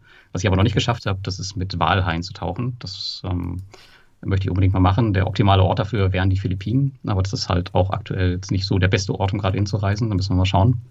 Mhm. Ähm, es gibt in, in der näheren, im näheren europäischen Ausland aber auch noch ein paar Ziele. Beispielsweise in Schottland gibt es einen Weg, der heißt West Highland Way, der geht von Glasgow in die Highlands. Ähm, geht man halt mehrere Tage zu, zu Fuß durch die Berge. Mhm. Äh, das wäre auch nochmal eine schöne Sache. Aber wie gesagt, da stehen so viele andere Ziele noch auf der Bucketlist. Dieses Jahr habe ich schon eins abgehakt. Und zwar bin ich mit meinem Sohn in Island äh, mit dem Schneemobil selber über einen Gletscher gefahren. Mhm. Äh, das war einfach eine, ja, eine unglaubliche Erfahrung, das zu machen. Allein, allein schon diese, diese Helligkeit von dem Schnee, ähm, komplett weiß und auch mit diesem mit diesem Schneemobil über diese glatte Fläche zu fahren, einfach cool. Und ich habe auch gemerkt, okay, Schneemobil fahren ist gar nicht so einfach. Vor allem, wenn man auch jemanden hinten drauf sitzen hat. Ja. Wahnsinn. Okay. Ja, wir machen gleich beim Word Shuffle da auch nochmal weiter. Erstmal äh, vielen Dank. Und beim Word Shuffle ist es mir tatsächlich sehr schwer gefallen, für dich als Stammgast da noch Begriffe zu finden, äh, die passen. Aber ich habe äh, trotzdem mal versucht, da ein paar zu finden. Und der erste ist tatsächlich dann auch Island. Ah, okay, ja, genau, Island. Ja, da waren wir jetzt ähm, vor drei oder vier Wochen in den Herbstferien und Island war ein Ziel, das hatten wir für letztes Jahr geplant und das wurde mhm. durch die Corona-Pandemie halt ja abgesagt. Die Flüge wurden gecancelt. Also ich habe sehr, sehr viel Geld in Island verloren, obwohl ich gar nicht gleich da war. das war super ärgerlich, weil die Airlines haben halt einfach nicht zurückgezahlt. Wir sind mit ähm, ich glaube, Czech Airlines wollten wir hinfliegen und die zahlen halt einfach nichts zurück. Und wir hatten auch schon diverse Unterkünfte gebucht, die halt auch gesagt haben, du, wir können dir das nicht zurückzahlen. Ja, ist natürlich doof, aber wir haben es jetzt dieses Jahr geschafft, ähm, wirklich zwei Wochen einmal Island zu umrunden mit meinem Sohn zusammen und das war echt, äh, wow, ein äh, Land, wo ich auf jeden Fall wieder hin möchte. Und wir überlegen auch, ob wir es über Silvester nochmal machen, ähm, weil Island hat halt echt so viel, ähm, was ich mag.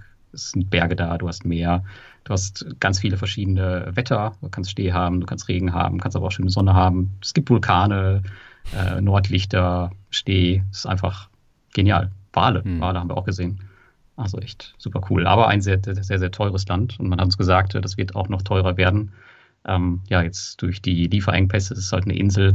Also es war schon wirklich zum Teil wirklich unverschämt teuer, muss man sagen. Also da muss man sich zweimal überlegen, ob man da hinfährt und äh, vor allem, was man machen will. Aber klar, wenn du mhm. da bist, dann willst du auch was erleben. Absolut. Der nächste Begriff ist Podcast. Oh, Podcast. Ja, Podcast ist ein äh, spannendes Thema für mich, was ich damals einfach zum Spaß zu meinem Blog hinzugenommen habe. Ähm, mittlerweile hat mein eigener Podcast auch schon fast 200 Folgen. Ich glaube, 176 sind es jetzt. Ähm, zu Anfang war es einfach nur so, dass ich meine Blogartikel eingesprochen habe, aber ähm, mit der Zeit hat sich da dann ein eigenes Format entwickelt. Mittlerweile haben wir auch ein Community-Format, wo wir mit der Community sprechen, mit meinem Kollegen Thomas. Ähm, mhm. vom, das ist das P2P-Café. Und das ist ja ein, ein super tolles Mittel, um halt ähm, mit der Community einfach in Kontakt zu treten. Und wir wollten halt so ein bisschen Sach Sachen anders machen. Das heißt, äh, oftmals ist ja in Podcasts so, dass immer die gleichen Gäste durch die Podcasts irgendwie gejagt werden. Und wir haben aber bewusst gesagt, okay, wir wollen halt Leute aus der Community sprechen lassen, die halt in P2P-Kredite investieren und von ihren ja, schlechten wie guten Erfahrungen berichten. Und ja, da kommen echt tolle Sachen zusammen, muss man sagen, und interessante Persönlichkeiten. Und es ist ein schönes Format geworden, was wir auf jeden Fall auch fortführen werden. Und dann hatten wir noch ein anderes Format. Äh, das hat jetzt nichts mit P2P zu tun, aber das war der große Pause-Podcast, weswegen wir damals bei dir ja auch am Podcast waren. Das war angelegt ja. auf drei Jahre. Ähm, wir haben einmal die Vorbereitung ein bisschen begleitet, das Sabbatjahr selbst und dann noch eine Zeit lang danach. Aber das Projekt, ähm, also es ist noch online, aber wir machen das jetzt aktuell nicht weiter. Vielleicht kommt hier und da mal wieder eine Folge. Oder wenn wir halt das nächste Sabbatjahr planen, was wir, glaube ich, auch nochmal machen werden, dann wäre es auf jeden Fall ganz schön, das Format wieder zu beleben. Und das ist auch echt beliebt gewesen, muss man sagen. Aber mhm. es war halt von Anfang an nur ausgelegt auf die drei Jahre.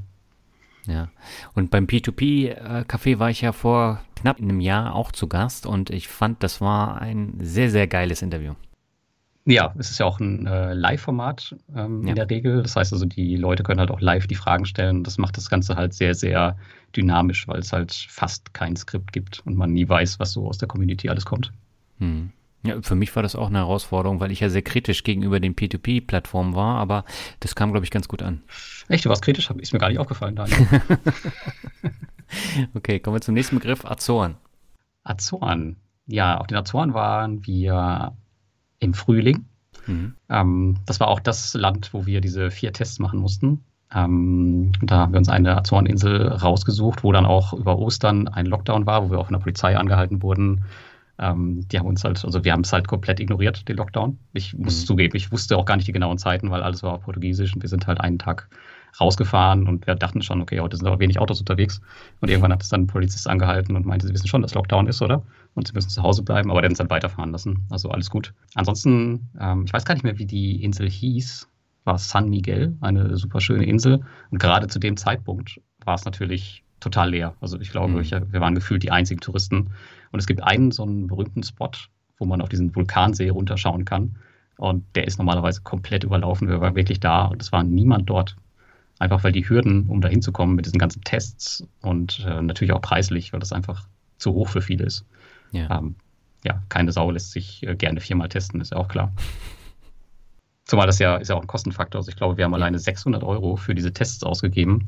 Und das Problem zu dem Zeitpunkt war, ähm, wenn wir, wir sind von Deutschland ja aus nach ähm, Lissabon gestartet und du brauchst halt einen Test, um ins Flugzeug zu steigen. Hm. So, wir können den aber hier nicht vor Ort machen in Delbrück, weil dir keiner innerhalb von drei Tagen das Ergebnis sagt bei einem PCR-Test. Das heißt, wir mussten das am Flughafen machen. Ähm, hm. Da dauert das Ergebnis allerdings auch im Normalfall 12 bis 24 Stunden, außer du bezahlst halt eine Menge Geld äh, da kriegst du es auch in drei Stunden. Und das mussten mhm. wir leider machen, weil wir ja auch nicht übernachten durften, weil Übernachtungen zu dem Zeitpunkt ja auch verboten waren. Also ja. es war echt, ähm, alleine die Anreise war schon wirklich wahnsinnig äh, kompliziert. Ja, wir haben auch kurz vorher überlegt, ob wir es überhaupt machen, aber es hat sich dann am Ende gelohnt und wir wollten uns auch einfach nicht dadurch einschränken lassen. Ja, okay, dann kommen wir zu einer weiteren Reise, die du jetzt gemacht hast. Die hast du eben schon kurz angesprochen. Robocash ist der nächste Begriff. Äh, Robocash. Ja, Robocash ist eine P2P-Plattform, die ich äh, besucht habe, und zwar in Russland oder besser gesagt in äh, Sibirien. Hm. Und äh, da bin ich zwei Wochen gewesen, um mir die Plattform einfach anzuschauen, weil Robocash ist eine Plattform, die zwar bekannt ist bei den P2P-Investoren, aber die sind so schlecht in ihrem Marketing, ähm, dass man einfach nicht weiß, was dahinter steckt. Und tatsächlich ist das eine der größten und profitabelsten Kreditgeber äh, die, wir da, die wir da so haben. Und die haben auch einen hochprofitablen äh, Geschäftsbericht jetzt wieder abgegeben. Und wenn man in die Ziele schaut für die nächsten Jahre, dann ist das Wahnsinn. Also sie vergeben Kredite in acht Ländern. Mhm. Ich glaube acht Länder, aber der Fokus liegt ganz klar auf Russland. Und wie immer ist das so, wenn man ein, ein neues Land bereist, gerade Russland, das war natürlich extrem mit Vorurteilen behaftet. Ja. Aber da trifft halt wenig zu. Also es äh, die haben weder den ganzen Tag Wodka getrunken, also meistens war es belgisches Bier in den Bars. Ähm, es gibt, gab auch kein Inkasso Moskau und Sibirien war auch nicht kalt. Also klar gibt es da kalte Monate, aber zu dem Zeitpunkt, wo ich da war, war es wärmer als in Deutschland. Und was mich sehr überrascht hat, ähm, ich kam da an und tatsächlich die Mitarbeiter haben mich äh, zum Teil in den Arm genommen, ja, trotz Covid-19. Äh, mhm. Total strange. Also ich habe davor seit, weiß ich nicht, einem Jahr oder so äh, keine eher fremde Person mehr umarmt und da war das völlig normal. Also Covid-19 war da quasi, also es gab auch diese ganzen Regelungen und Russland war ja auch sehr, sehr stark betroffen, aber hat die alle nicht interessiert. Auf der anderen Seite gibt es dann so Routinen, die sie haben, beispielsweise waschen die sich immer vorm Essen extrem penibel die Hände. Das heißt, du gehst ins Restaurant und da geht es jeder nacheinander aufs Klo und danach wird das Essen bestellt. Also das ist auch sowas, was man hier jetzt eher so krass nicht kennt. Mhm. Ja, ansonsten war es wirklich ein ähm, super spannendes Land, äh, Moskau, das habe ich auch besucht, das war wieder komplett anders. Also da wurde beispielsweise Fieber gemessen, wenn man ins Restaurant geht und äh, Moskau ist eher so wie New York. Aber Sibirien war echt super familiär, günstig. Also man kann da locker für zwei Euro essen gehen, weil man ja in, in Rubel auch bezahlt dort. Mhm. Ähm, ein paar unschöne Sachen gab es. Es gab äh, eine Sache mit so einem Polizisten, beziehungsweise hat er sich als Polizist ausgegeben. Also das war an einem Tag, wo ich mit meiner Ansprechpartnerin ähm, ins Büro gefahren bin und wir haben dann auf unseren Uber gewartet. Also da heißt es Yandex. Mhm. Ähm, und da kam ein Typ zu uns an und hat seinen Ausweis gezeigt, meinte, er wäre vor der Polizei und ähm, er wollte uns ein paar Fragen stellen und wir sollten mal kurz von der Straße runterkommen. Und ich habe schon gedacht, hm, das ist ein komischer Typ, hat gar keine Uniform an. Ja. Und äh, die Anastasia, so hieß sie, hat dann auch gesagt, nee, nee, wir kommen nicht mit. Und dann ist er nochmal laut geworden und hat gesagt, sie kommen jetzt mit. Ich muss jetzt äh, Ihnen ein paar Fragen stellen. Und dann, ja, nee, haben wir auch wieder gesagt, nee, machen wir nicht. Und ist auch abgezogen. Und dann kam der Yandex und wir sind dann um die Ecke nochmal gefahren. Dann haben wir halt gesehen, dass er dahinter mit irgendwie drei, vier übel aussehenden Kollegen stand. Mhm. Und dann dachte ich, okay, war ja ähm, eine schöne Situation, war auch mitten in der Stadt. Äh, mhm. Ziemlich strange. Und ich hatte natürlich auch alles dabei, mein, mein Laptop, meine ganzes, mein ganzes Kamera-Equipment, alles, ja. ja. Also das wäre das wäre blöd gelaufen. Aber abgesehen davon echt ein super äh, freundliches Land. Aber solche Situationen könnte ich halt immer mal erwischen. Ja. Das stimmt. Das war jetzt direkt in Sibirien. Ja, genau. In ähm, Kemerovo war das, wo das passiert ist. Ja. Also ich habe zwei Orte besucht: Kemerovo und Novosibirsk in Sibirien und ähm, Moskau. Okay. Moskau ist ja dann auch eine Nummer größer, ne? Ja, Moskau war super schön. Also ich war echt überrascht. Ähm, auch eine super saubere Stadt. Also wenn wir jetzt über das Zentrum reden, natürlich jede, jede Großstadt hat so ihre ekligen ähm, Seiten. Mhm. Die sind da aber eher außen. Aber ich muss echt sagen, gerade so diese ganzen Gebäude, die dort in Moskau stehen, ähm, wie die gepflegt sind, ähm, hat mich wirklich überrascht. Also echt eine schöne Stadt. Aber sehr, sehr laut. Ständig fährt ein Polizeiwagen, Krankenwagen, ähm, totales Verkehrschaos. Das halt oft so ist in Großstädten. Ja. Aber abgesehen davon war es sehr schön. Aber Sibirien, muss ich sagen, habe ich mehr gemocht, war auch deutlich günstiger, die Leute waren freundlicher. In, in, in, in Moskau war es mehr so anonym. Das hat man auch schon beim Team gemerkt. Also in, in Sibirien waren die viel, viel zugänglicher. Und das Team, was ich in Moskau kennengelernt habe, die waren ja sehr distanziert, würde ich sagen. Die wussten nicht so richtig, was sie mit mir anfangen sollten. Ähm, okay. Da bin ich dann lieber in Sibirien. Okay. Der vorletzte Begriff ist Fitness. Fitness, ja. Fitness ist ein Thema, was mich schon immer begleitet hat, aber jetzt besonders in der Selbstständigkeit auch. Ich habe irgendwann ähm, angefangen, das Fitnessstudio nicht mehr zu besuchen. Ich habe da also gekündigt und habe dann hier mir zu Hause ein Programm aufgebaut, was ich jetzt auch unter der Woche immer durchziehe. Also das sind morgens, meistens morgens zwischen 15 und 30 Minuten, mhm. je nachdem, was für ein Training das ist. Und ja, ich versuche mich halt ähm, hier zu Hause auf jeden Fall fit zu halten. Also ich habe eine klare Prioritäten. Liste in meinem Leben. Also wenn ich jetzt ähm, aufstehe, dann ist es halt immer erst ich selbst, bevor der Rest kommt. Also das heißt also, ich lese meistens morgens, ich trinke dann erst einen Kaffee und dann mache ich Sport, gehe spazieren und dann erst äh, kommt irgendwann die Arbeit. Deswegen mache ich meistens auch keine Calls vor 10 Uhr, weil das halt dann erstmal mein Programm davor abgespult werden muss. Mhm. Aber gerade als Selbstständiger ist natürlich extrem wichtig, einfach äh, fit zu bleiben, gerade in Covid-Zeiten, wo man irgendwie oft zu Hause sitzt. Ja. Ähm, immer darauf zu achten, dass man seine 8.000 bis 10.000 Schritte pro Tag geht, noch ein Sportprogramm hat, sich ordentlich ernährt, nicht zu viel Kekse und Chips in sich reinstopft. ja. Ja, absolut. Muss sein. Unbedingt. Ja, und vor allen Dingen, ich, ich kenne es ja auch und äh, ich musste mich jetzt wieder dran gewöhnen, dann auch wieder regelmäßig ins Fitnessstudio zu gehen. Und das ist ja jetzt auch ein bisschen was anderes als vor der Corona-Pandemie. Und äh, jetzt gibt es ja auch ähm, Apple Fitness und da bin ich äh, am überlegen, ob ich mir das jetzt hole, weil das ist eigentlich ein super Format für die Apple Watch. Ähm, das heißt, du hast dann ein Trainingsprogramm, was dir deine Uhr vorgibt oder wie läuft das dann genau? Nee, das sind mehrere ähm, Videos und das kannst du dann auf das Handy oder iPad oder den Fernseher übertragen und dann wird die Uhr auch eingeblendet. Das heißt, du siehst dann dein, äh, die Zeit und deinen äh, Puls und das ist schon eine coole Sache und du hast, glaube ich, über 500 Programme bzw. Videos. Okay, das hört sich interessant an. Also und das für 10 Euro, also kannst nichts Wird dir auf jeden Fall auch Zeit einsparen. Musst du denn im Fitnessstudio aktuell eine Maske tragen, wenn du trainierst? Nein. Durch die okay. Impfung nicht mehr. Du musst die Maske bis, bis zum äh, Counter anhaben und danach kannst du sie abmachen. Aber das wird sich wahrscheinlich auch wieder ändern. Jetzt, wo die Zahlen hochgehen, glaube ich nicht, dass das noch lange der Fall sein wird. Ja, okay, das wäre für mich zum Beispiel auch ein No-Go, irgendwie ähm, beim Sport eine Maske mhm. zu tragen, weil das einfach super anstrengend ist. Und ich muss sagen, ähm, ich bin, ich hab, hatte mir ein bisschen Sorgen gemacht, als ich aus dem Fitnessstudio rausgegangen bin, weil ich war damals echt gut in Form. Ja. Ähm, habe dann aber gar nicht mehr mit Gewichten trainiert und ich hatte mir ein bisschen Sorgen gemacht, dass ich halt ähm, ja, die Muskeln wieder verliere. Mhm. Aber tatsächlich ist das nicht passiert. Ähm, das zeigt mir auch wieder, dass dieses körperliche Training gleichwertig ist, vielleicht nicht hundertprozentig gleichwertig, aber es fühlt sich hundertmal gesünder an, als wenn ich jetzt mhm. mit 150 Kilo irgendwie eine Kniebeuge oder sowas mache. Ja, ähm, ja fühlt sich für mich besser an und das ähm, werde ich auf jeden Fall auch weitermachen. Okay. Kann ich dir auch nur empfehlen, zu Hause zu, zu trainieren. Ja, das mache ich ja auch nebenbei. Also ich gehe zwei, dreimal die Woche ins Fitnessstudio und die anderen Tage mache ich zu Hause. Was es natürlich bedingt, ist so eine gewisse ähm, Selbstdisziplin. Also ohne die wird es halt einfach nicht laufen. ja, ja, gut, die Selbstdisziplin, die brauchst du bei der Selbstständigkeit ja genauso. Also damit habe ich jetzt nicht so das Problem, aber äh, wenn du alles in einem Ort machst, äh, also im Wohnzimmer, dann äh, ist es nicht ganz so einfach, da immer dran zu bleiben. Ja, ich mache es tatsächlich auch im Wohnzimmer, jetzt wo du es gerade erwähnst. Ähm, weil wir haben keinen anderen Raum dafür, der groß genug ist, aber es ja. ist für mich okay. Okay. Und wo wir gerade beim Thema Gesundheit waren, da kommt jetzt der letzte Begriff, das ist Jägermeister. No. Jägermeister. Ja, ich habe Jägermeister jetzt am Samstag das letzte Mal getrunken. Und zwar ähm, mit dir und noch ein paar anderen äh, Bloggern.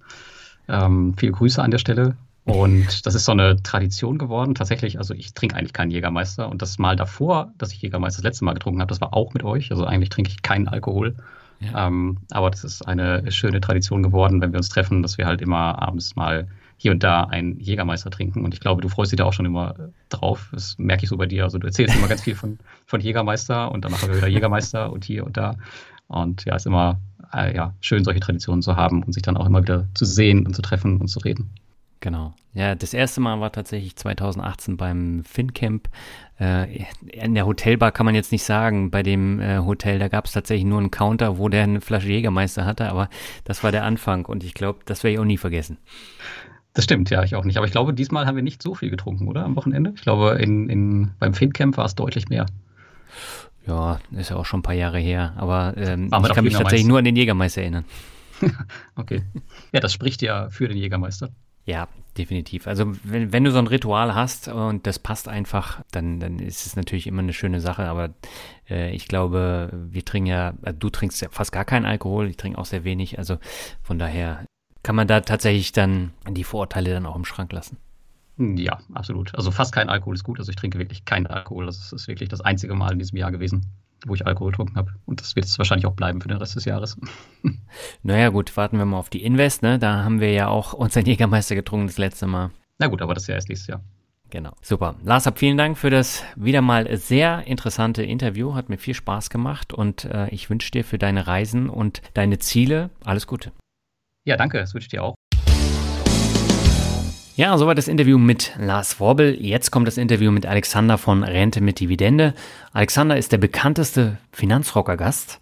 Bisher war er schon fünfmal zu Gast und macht jetzt in Folge 200 das halbe Dutzend voll. Und es gibt ganz, ganz viele Hörerinnen und Hörer, die mir geschrieben haben, wie oft sie die einzelnen Folgen mit Alexander gehört haben, weil da einfach so viel Input auch drin steckt und viele wollten äh, den Weg, den Alexander beim Thema Rente mit Dividende gegangen ist und auch weiterhin geht, nachvollziehen. Und es kam immer wieder die Frage, wann denn endlich eine neue ausführliche Folge mit Alexander kommt. Ja, die gibt's jetzt hier in der Jubiläumsfolge und wir sprechen über die Änderungen im Dividendenportfolio 2021. Wir sprechen über den schlechtesten Wert von Alexander in seinem Depot. Wir sprechen über Branchen wie die Tabakindustrie, über teure Fehler und warum es wichtig ist, immer wieder zu gucken, was man da eigentlich gerade für eine Order aufgibt.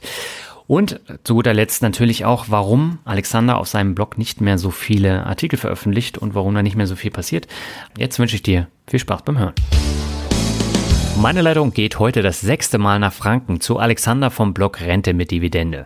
Wie Lars war auch Alexander das letzte Mal in der Jubiläumsfolge 150 zu Gast und jetzt ist an der Zeit für ein ausführliches Update. Willkommen zurück, Alexander. Hallo Daniel, grüß dich. Ja, freut mich, dass du gleich zugesagt hast, als ich die Anfrage für diese Jubiläumsfolge gemacht habe, denn das letzte Mal warst du auch in der Jubiläumsfolge zu Gast und damals haben wir über den Corona-Crash gesprochen. Was ist denn seitdem bei dir passiert? Ja, das, ähm, ja, gute Frage, eigentlich nichts. nichts? wenig, okay. wen, wenig Aufregendes.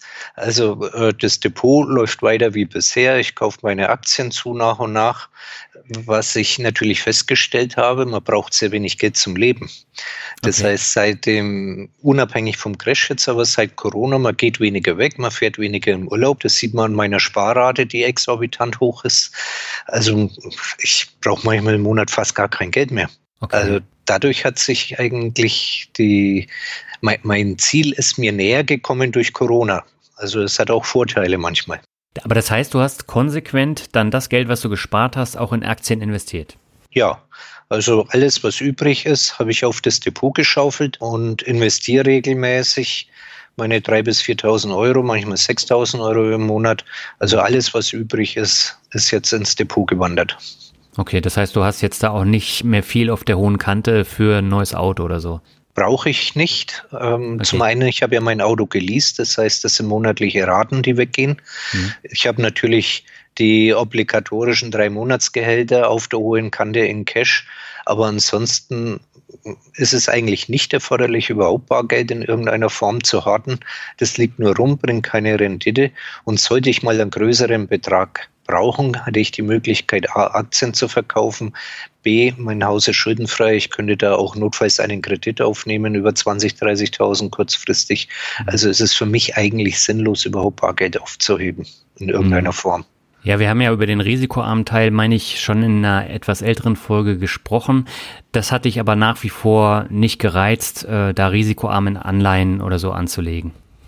Was ist Risiko? Risiko ist immer Definitionssache. Also ich sehe jetzt eine Anleihe eher risikoreicher als eine Aktie. Aktie ist ja ein, ein Teil eines Unternehmens, so ein gut laufendes Unternehmen. Da schwankt zwar der Kurs, aber Risiko habe ich da eigentlich kaum. Würde das Unternehmen pleite gehen, ist die Aktie wertlos und die Anleihe auch. Mhm. Also von dem her gesehen hatte ich sogar noch langfristig die Chancen auf Kursgewinne. Und nachdem ich das Geld ja nicht zwingend rausziehen muss zu einem gewissen Zeitpunkt X, kann ich also jeden Kursstelle, jede Crash alles aussitzen. Mhm. Also da bin ich entspannt. Anleihen sind für mich völlig uninteressant. Ja, wobei du beziehst dich jetzt auf die Unternehmensanleihe, äh, du kannst ja auch in Staatsanleihen investieren. Schau mal unsere Politiker an. Da würde ich das denen ein Geld geben, egal welches Land. Nee, nee. Okay. ähm, ich habe mir ja deinen äh, Blog angeschaut und seit längerer Zeit äh, gibt es tatsächlich gar nicht mehr so viel, sondern du hast immer nur noch den Monatsrückblick. Warum hast du dich so eingeschränkt? Also gibt es mehrere Gründe. Zum einen, der Blog soll ja Hobby sein. Mhm. Ähm, ich hatte dann in Zeiten, wo ich den Newsletter noch hatte, mich bei verschiedenen anderen Blogs betätigt hatte, also teilweise bis zu 20 Wochenstunden. Mhm. Das ist zu viel äh, für Hobby. Und wenn es zu viel wird und das Hobby dann keinen Spaß mehr macht und es darunter leidet, dann verliert man die Lust und dann gibt man es auf. Ja. Und ein weiterer Grund ist meine Strategie, also das langfristige Anlegen. Irgendwann hat man alles gesagt, sage ich mal. Also das lohnt sich durchaus, die früheren Blogbeiträge zu lesen, wo meine Gedankengänge drin sind. Da hat sich ja nichts geändert. Also mhm. äh, das, deswegen würde es irgendwann zu Problemen führen oder das Problem finden, dass ich dann irgendwas schreibe, nur um was zu schreiben. Und das will ich nicht. Und deswegen habe ich dann zum einen äh, weil, ja, weil ich nicht mehr so viel zu sagen habe, äh, das Ganze etwas reduziert und habe dann im äh, Monatsabschluss wo ich die, die Übersicht über mein Depot gebe, alles, die Rubrik, was war sonst noch. Und da mache ich dann immer noch so einen kleinen Blogbeitrag, wo ich von Missgeschicken äh, berichte oder wenn mir mal wieder was einfällt oder ähnliches. Aber ich, ja, es, es war einfach auch eine Reduzierung der Belastung insgesamt. Also die Leute unterschätzen immer, was an einem Blog dranhängt. Das ist ja nicht nur, dass man das sieht, was geschrieben ist, das weißt du selber, man bekommt ja. viele E-Mails, man muss recherchieren, äh, muss auf die Blogbeiträge antworten. Das, ähm, ja, ich sag mal so ein Blog, wenn man zwei, drei Stunden am Monatsabschluss macht, dann hängen immer noch 20 Stunden dran mhm. äh, mit, mit Background-Arbeit, die, die niemand sieht. Das war einfach zu viel. Aber du hast ja jetzt auch noch ein Forum etabliert, ne? Ja, das äh, Forum ist speziell von den Lesern für die Leser. Also ich halte mich da zurück. Ich schaue natürlich regelmäßig rein, mhm. äh, würde auch moderieren, wenn es sein müsste. Aber bisher hatte ich äh, noch nicht die, die Veranlassung, jemanden zu sperren oder zu maßregeln. Also es geht da sehr gesittet zu, muss man sagen. Ähm, und das Forum erstaunlicherweise entlastet es auch, weil die Leute sich da eigentlich gegenseitig helfen, mhm. äh, bei ihren Fragen auch etc. Und es gibt verschiedene Bereiche, eine Plauderecke, da kann auch Quatsch gemacht werden. Es können einzelne Aktien dann vorgestellt werden, alles. Und da arbeiten die Leser für die Leser, was für mich natürlich wieder Entlastung bringt irgendwo. Mhm. Aber du beteiligst dich auch noch an den Gesprächen da. Ich lese äh, regelmäßig alle Beiträge, alles, was mhm. geschrieben wird. Ab und zu gebe ich auch noch meinen Senf dazu, halte mich aber bewusst zurück, weil ich kann ja dann über den Blog noch Einfluss nehmen. Da haben die Leser ja nur die Möglichkeit, in den Kommentaren hin und her zu springen. Äh, während sie im Forum können sie eigene Themen aufmachen. Äh, ab fünf Beiträgen kann man auch mal ein Bild hochladen oder ähnliches. Also äh, das läuft ganz gut da und ist, denke ich, auch hilfreich und hat dem einen oder anderen auch schon was gebracht. Mhm. Dann lass uns mal so ein bisschen ins Thema einsteigen. Wie haben sich denn deine Dividenden jetzt entwickelt? Bei wie viel ähm, Euro im Monat bist du denn jetzt angekommen? Also momentan schwubbel ich immer so um die 1000 Euro Grenze, also netto im Monat. Mhm. Das sind natürlich, wenn ich Nachkäufe tätige, dauert es oft zwischen drei und sechs Monate, bis wieder dann das spürbar in den Dividenden sich darstellt.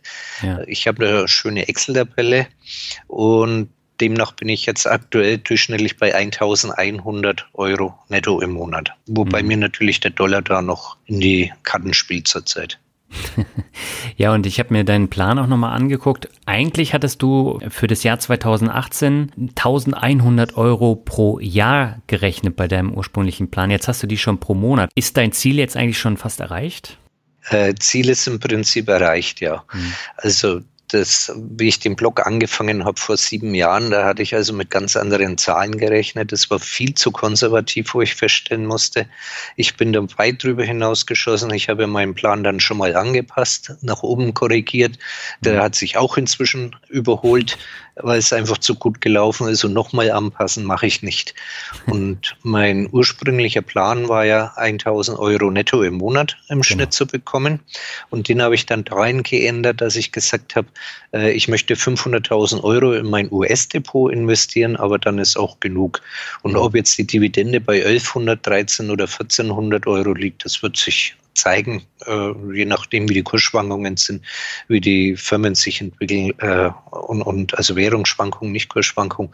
Und das ergibt sich dann. Also mein Ziel, meine Fixkosten zu decken, habe ich erreicht. Der Rest ist Zugabe.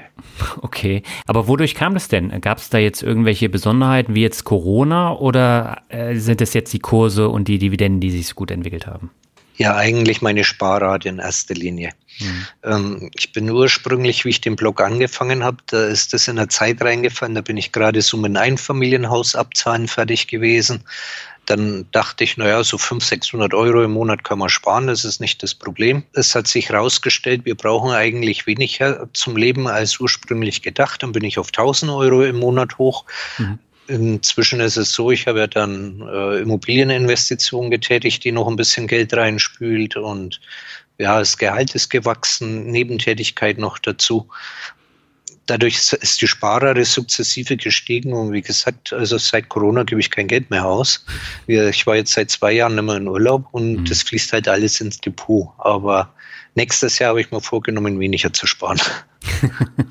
okay, aber äh, das heißt, rein theoretisch könntest du doch jetzt auch sagen, ich gehe in Kürze in Rente, oder nicht? Äh, theoretisch ja, praktisch nein. Mhm. Wenn ich Rente ist immer ein unschöner Begriff. Ich äh, habe lieber die Freizeitphase. Okay. Das ist mir lieber als Rente. Ich könnte rein theoretisch vom, von den Erträgen leben. Mein Problem ist die Krankenkasse. Mhm. In dem Moment, wo die Krankenkasse zuschlägt, wird es eng. Und ich ja. möchte mich nicht einschränken. Das heißt, ich möchte den jetzigen Lebensstandard, mir den Luxus, den ich mir jetzt leisten könnte, nach Corona, beibehalten. Das heißt, mhm. äh, meine ganzen Nebeneinkünfte, die decken meine Fixkosten, decken meine Lebenshaltungskosten.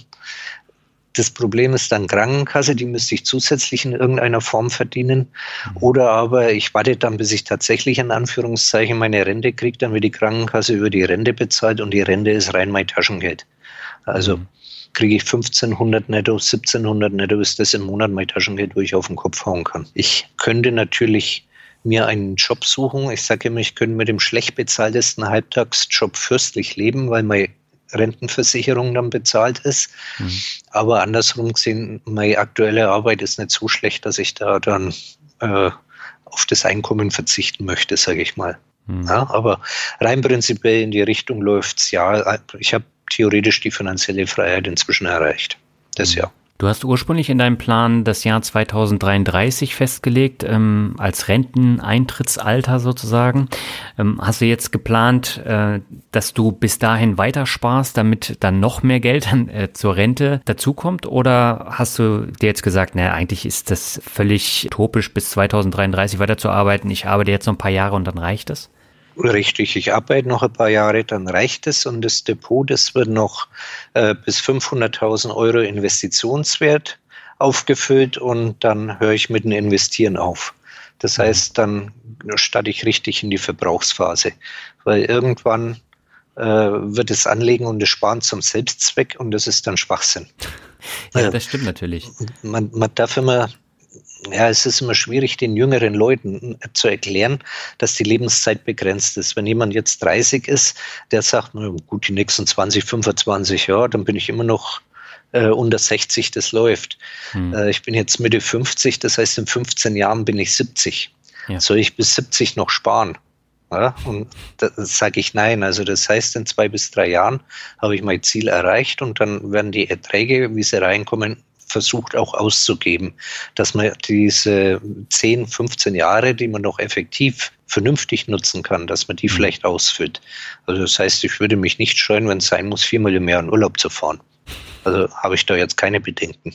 Aber sparen um des Sparens willen, nein, sinnlos. Okay. Ja, aber gerade das Thema finanzielle Freiheit spielt ja bei vielen dann auch ein wichtiges Ziel, das man dann irgendwann erreichen möchte. Aber dabei wird dann häufig sowas wie Krankenkasse gar nicht äh, beachtet, weil das ist tatsächlich ein Posten, wie du schon gesagt hast, der ist enorm hoch und äh, der ist dann auch immer abhängig äh, von dem Geld, was du dann rein bekommst, also ob das eine Rente ist oder Dividende, das ändert sich ja dann auch noch. Und äh, das musst du tatsächlich erstmal wuppen. Also wenn ich jetzt in Rente gehen müsste, dann äh, würde tatsächlich mein oder deine Dividendenerträge, die du bekommst, würden komplett in die Krankenkasse fließen. Ähm, ja, nicht ganz. Ich bin ja freiwillig in der gesetzlichen. Mhm. Das heißt, dann würden bei mir die Erträge, die ich habe, herangenommen als Jahreseinkommen ja. äh, und darauf den Krankenkassenbeitrag berechnet. Also ich habe mich damals bewusst dagegen entschieden, mich äh, privat zu versichern, sondern bin in der gesetzlichen geblieben. Ich zahle momentan zwar den Höchstsatz mhm. äh, mit knapp 1000 Euro im Monat, aber das äh, wird sich dann, wenn ich dann Rente beziehe, entsprechend reduzieren. Ja. Und da bleiben dann meine Dividendeneinkünfte außen vor für mich alleine wird das Geld auch langen, aber ich habe noch meine Frau, hm. die muss ja auch dann krankenversichert werden. Das heißt, ich muss für zwei Personen Krankenversicherung zahlen. Und da fängt das Ganze dann zu kippen an. Mhm. Also bevor ich ja äh, jetzt mich dann selbst kasteie und dann sehr sparsam lebe. Ich sage immer, ich habe keine Lust, äh, finanziell frei zu sein auf Hartz-IV-Niveau. Mhm. Das bringt mir nichts.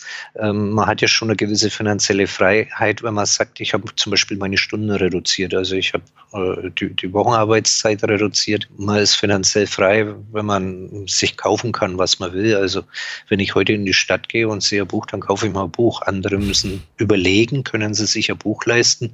Da muss ich nicht überlegen. Ja, ich kaufe mir es einfach. Und mhm. das sind so Dinge oder, äh, sagen wir, in Anführungszeichen ein technisches Gerät.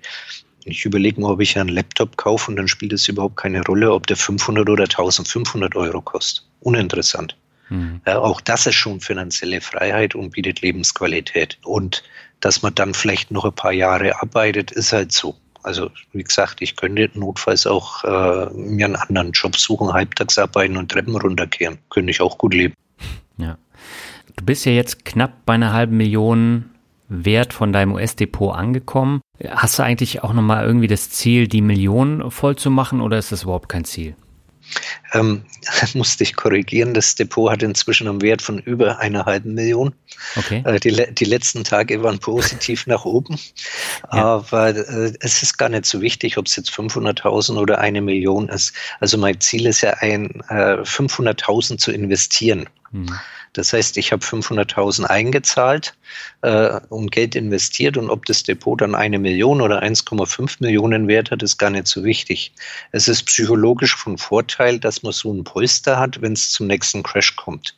Ja. Und es ist natürlich ein Vorteil, wenn man mal in die Verlegenheit kommen sollte, doch aus dem Depot Geld rausziehen zu müssen. Also hört sich jetzt blöd an, aber Altersheim ist teuer. Ja, und wenn man jetzt äh, eineinhalb Millionen hat, dann kann man sich halt vielleicht was Besseres leisten und muss nicht in ein Zweibettzimmer gehen. Also eine Million, 1,5 Millionen, also gehe ich davon aus, in ein paar Jahren wird es von alleine diesen Wert haben. Mhm.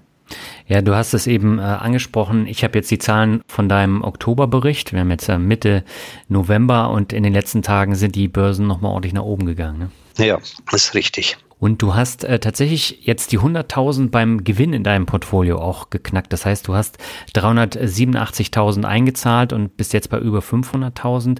Wir haben darüber schon mal gesprochen, aber äh, war das jetzt auch so eine Schwelle, wo du das bewusst wahrgenommen hast oder ist dir das immer noch egal, so wie eben auch äh, das Volumen des Depots? Mm, Jein, es schmeichelt natürlich der Psychologie, wenn man das erste Mal über 500.000 am Kontoauszug sieht. Ne? Mhm. Also ich, ich habe gestern noch mal reingeschaut, äh, da waren ich, war ich 125.000 Euro Kursgewinn im Plus, knapp 390 investiert, also bin ich bei über 500.000.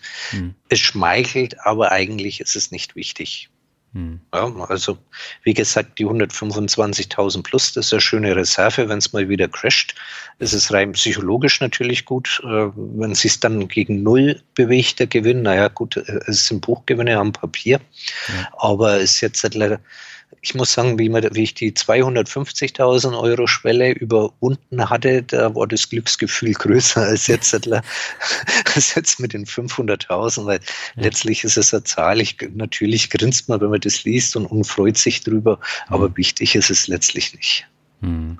Ja, wenn ich mir jetzt so deine Gewinn- und Verlustrechnung da in dem Monatsrückblick anschaue, äh, im Corona-Crash, da haben wir ja in der anderen Jubiläumsfolge schon drüber gesprochen, da ist es ja von 60.000 Euro plus auf minus 20.000 äh, gegangen und das ist natürlich dann schon ein ordentlicher Absturz, aber seitdem hat sich das ja äh, um 120.000 Euro dann äh, wieder erholt ne? und äh, auch vervielfacht. Ja, ging schneller als man dachte. Ja. Ja, und man muss sagen, ja, doch im absoluten 125.000 plus Jahr. Prozentual ist es natürlich äh, durch die ständigen Nachkäufe verwässert das die ganze mhm. Geschichte ein bisschen. Aber jetzt, ob da 25 oder 30 Prozent plus ist, ist jetzt ja in Prozentzahlen nicht so wichtig. Das sind die absoluten Zahlen schöner anzuschauen. Okay, dann lass uns mal über andere Zahlen sprechen. Du hast immer gesagt, du möchtest 50 Aktien in deinem Portfolio haben, die dann die Dividendenerträge bringen sollen. Wie viel hast du jetzt tatsächlich im Depot? Also momentan habe ich nur 48 im Depot. Ich hatte ja meine 50. Ich habe dann dieses Jahr Target verkauft und Microsoft verkauft. Okay. Äh, inzwischen hatte ich dann noch einen kleinen Handel. Dann ist jetzt äh, von IBM wieder dieser Spin-off reingekommen. Mhm. Also ja, jetzt sind es halt momentan 48. Also langfristig strebe ich die 50 an, aber sollten es 49 sein, sind es 49 oder 51. Also äh, mache ich nicht so sklavisch dran fest. Mein, mein Gedanke war einfach, wenn ich in jedes Unternehmen 10.000 Euro investiere, bei 500.000 Euro habe ich zwei Prozent meines Kapitals in jede Aktie investiert. Das ja. heißt, würde jetzt eine Aktie pleite gehen, wären zwei Prozent meines Kapitals weg. Das äh, bringt mich nicht um, ärgert mich ganz klar, bringt mich nicht um, aber ich bleibe im Spiel. Das ist einfach, sagen wir mal, eine Diversifikation. Andere sagen, ich will 100 Aktien haben, weil ich dann in jeder Aktie gleich viel drin habe. Dann habe ich nur ein Prozent Risiko bei einem Totalverlust. Mhm. Und bei mir sind es halt zwei Prozent. Das ist eigentlich der ganze Hintergedanke. Also kein Geheimnis. Und warum hast du Microsoft verkauft? Jetzt kommen wir wieder in, in ja, das ist der Fall des Alters. Okay. Wenn ich mir Microsoft anschaue, die haben zum Zeitpunkt, als ich es verkauft habe, wenn ich nachgekauft hätte, bieten die mir 0,9 Prozent Rendite. Mhm. Das heißt, Microsoft hat die letzten Jahre so im Schnitt 10 bis 11 Prozent die Dividende erhöht. Also kann man davon ausgehen, dass es alle sieben Jahre sich verdoppelt. Ja. Würde ich jetzt zweimal sieben Jahre warten, 14 Jahre, dann würde aus diesen knapp 1 Prozent ungefähr 4 Prozent werden, wo ich mhm. auf mein investiertes Kapital kriege. Gut, und dann bin ich 70. Was will ich eigentlich mit 70? Äh, da brauche ich es nicht mehr. Meine andere Überlegung war Microsoft. Die waren dann über 300 Prozent im Plus. Mhm. Das heißt, wenn ich jetzt die Aktien verkaufen würde, dann habe ich, ich habe es jetzt nicht mehr im Kopf, 10.000, 15.000 Euro Gewinn nachsteuern ja. und kann die wieder anderweitig anlegen. Das heißt, ich konnte dann eigentlich die Dividende mit dem Kapital von Microsoft in dem Bereich vervierfachen. Das war meine Überlegung, dass es eigentlich sinnvoller ist, statt aufzustocken, verkaufen. Ich hätte es natürlich liegen lassen können, aber andersrum gesehen, es waren 3.500 Euro oder 4.000 Euro, wo ich bisher in Microsoft investiert hatte. Wenn ich die liegen lasse, ist es auch nicht die Welt an Dividende, auch wenn ich bei 4% persönlicher Rendite war. Hm. Aber es war einfach die Rechnerei und die Überlegung, ich bin dann eher fertig. Das war der ganze Hintergrund. Also einem jüngeren Anleger würde ich schon empfehlen, Microsoft zu behalten. Das ist bei mir einfach eine persönliche Geschichte gewesen, die auch ein bisschen altersbedingt ist. Vielleicht auch noch der Gedanke, ein, ein Unternehmen kann sich von 50 auf 500 Millionen problemlos verzehnfachen. Hm. Ein Unternehmen von 5 Milliarden auf 50 Milliarden kann sich auch verzehnfachen. Ein Unternehmen, das mit 2 Billionen bewertet ist, auf 20 Billionen irgendwo sehe ich da Grenzen. Ja, ja also als eine Verzehnfachung von Microsoft, das sehe ich jetzt die nächsten Jahre einfach nicht. Mhm. Also die sind relativ hoch bewertet und dann habe ich mir gedacht, okay, nachkaufen ist nicht, 10.000 willst du drinnen haben, also verkaufe ich es. Und der gleiche Gedanke war bei Target, deswegen habe ich die auch rausgeschmissen, habe da auch gut Gewinne realisiert und habe die entsprechend auf andere Aktien, wo ich bereits habe, aufgeteilt und konnte dadurch insgesamt meiner Dividende nochmal einen Schub geben. Hm. Ja, ich habe Microsoft ja auch im Portfolio. Ich habe die 2014 gekauft, hatte 2015 nochmal nachgekauft. Seitdem habe ich nicht mehr nachgekauft, aber der Kurs hat sich ja mittlerweile mehr als verfünffacht. Und äh, ich bin halt nicht so auf die Dividende aus und äh, deswegen habe ich sie im Depot gelassen. Aber äh, deine Überlegungen kann ich nachvollziehen. Ja, aber ich bin mehr auf Einkommen orientiert ja. inzwischen. Genau. Also, wie gesagt, an jüngeren Marktteilnehmer würde ich sagen, wenn es im Depot hast, lasse liegen. Es mhm. ist nicht verkehrt. Ich muss bei mir eben nur drauf schauen. Ich habe einen überschaubaren Zeitraum von äh, 10 bis 12 Jahren, mhm. wo ich Einnahmen generieren möchte, die ich dann auch ausgeben kann. Bei mir steht nicht mehr der Fokus der Vermögensaufbau, sondern äh, das Einkommen, das ich aus dem Vermögen generiere. Ja. Geld ist genug da letztlich. Mhm. Du hast eben schon gesagt, deine Zielgröße pro Wert liegt bei 10.000 Euro. Jetzt hast du aber zwei Werte mit Williams Sonoma und Texas Instruments, die doppelt so viel ähm, Wert dann tatsächlich haben. Willst du daran etwas ändern? Nein. Äh, also Williams Sonoma vielleicht. Also Texas Instruments bin ich ja fertig, da habe ich die 10.000 Euro drin. Mhm. Äh, die legen äh, ständig fantastische Zahlen vor. Wenn die sich auch noch verzehnfachen, äh, dann hat der einzelne Wert 100.000 Euro. Das ist so. Aber die Dividenden wachsen entsprechend. Also solange die eine pleite gehen, werde ich da gar nichts machen. Ich hoffe, dass die die nächsten 30 Jahre bei mir im Depot liegen und Einnahmen generieren. Äh, bei Williams Sonoma bin ich jetzt wieder genauso wie Microsoft und Target etwas in der Zwickmühle. Die sind über 300 Prozent im Plus inzwischen. Würde ich die hm. verkaufen, könnte ich natürlich in Dividenden stärkere Aktien investieren. Also das ist einfach Rechnerei. Ja. Andererseits habe ich mit William Sonoma eine persönliche Rendite von knapp 5% inzwischen. Das mhm. heißt, auf den 5000 Euro, die rentieren jetzt mit 5%. Und die Kursgewinne sind geschenkt. Mhm. Äh, wenn ich jetzt nachkaufen würde, käme ich etwa auf drei Prozent im Durchschnitt auf mein investiertes Kapital und William Sonoma erhöht die Dividenden aber stärker als Microsoft. Das heißt, da bin ich am überlegen, William Sonoma sogar noch aufzustocken, weil in absehbarer Zeit eine Rendite von fünf bis sechs Prozent eine persönliche drin ist. Mhm. Und Ziel wäre bei mir so fünf Prozent, also die werden mit äh, William Sonoma gut zu schaffen. Also Texas Instruments überhaupt kein Thema. Die liegen sehr gut, die sollen auch liegen bleiben. Und wenn sie Millionen wert sind, ist auch recht. Und Williams Sonoma, ja, wahrscheinlich stucke ich sie auf. Okay, finde ich interessant, weil Texas Instruments hat ja mittlerweile auch deutlich über 20.000 bei dir im Depot erreicht. Ja, gut, das ist aber gar nicht so wichtig. Wie gesagt, wenn sie 50 oder 100.000 erreicht haben, dann freue ich mich. Mir ist wichtig, dass die Dividende bezahlt wird, dass die wachsen. Die haben jetzt erst wieder erhöht.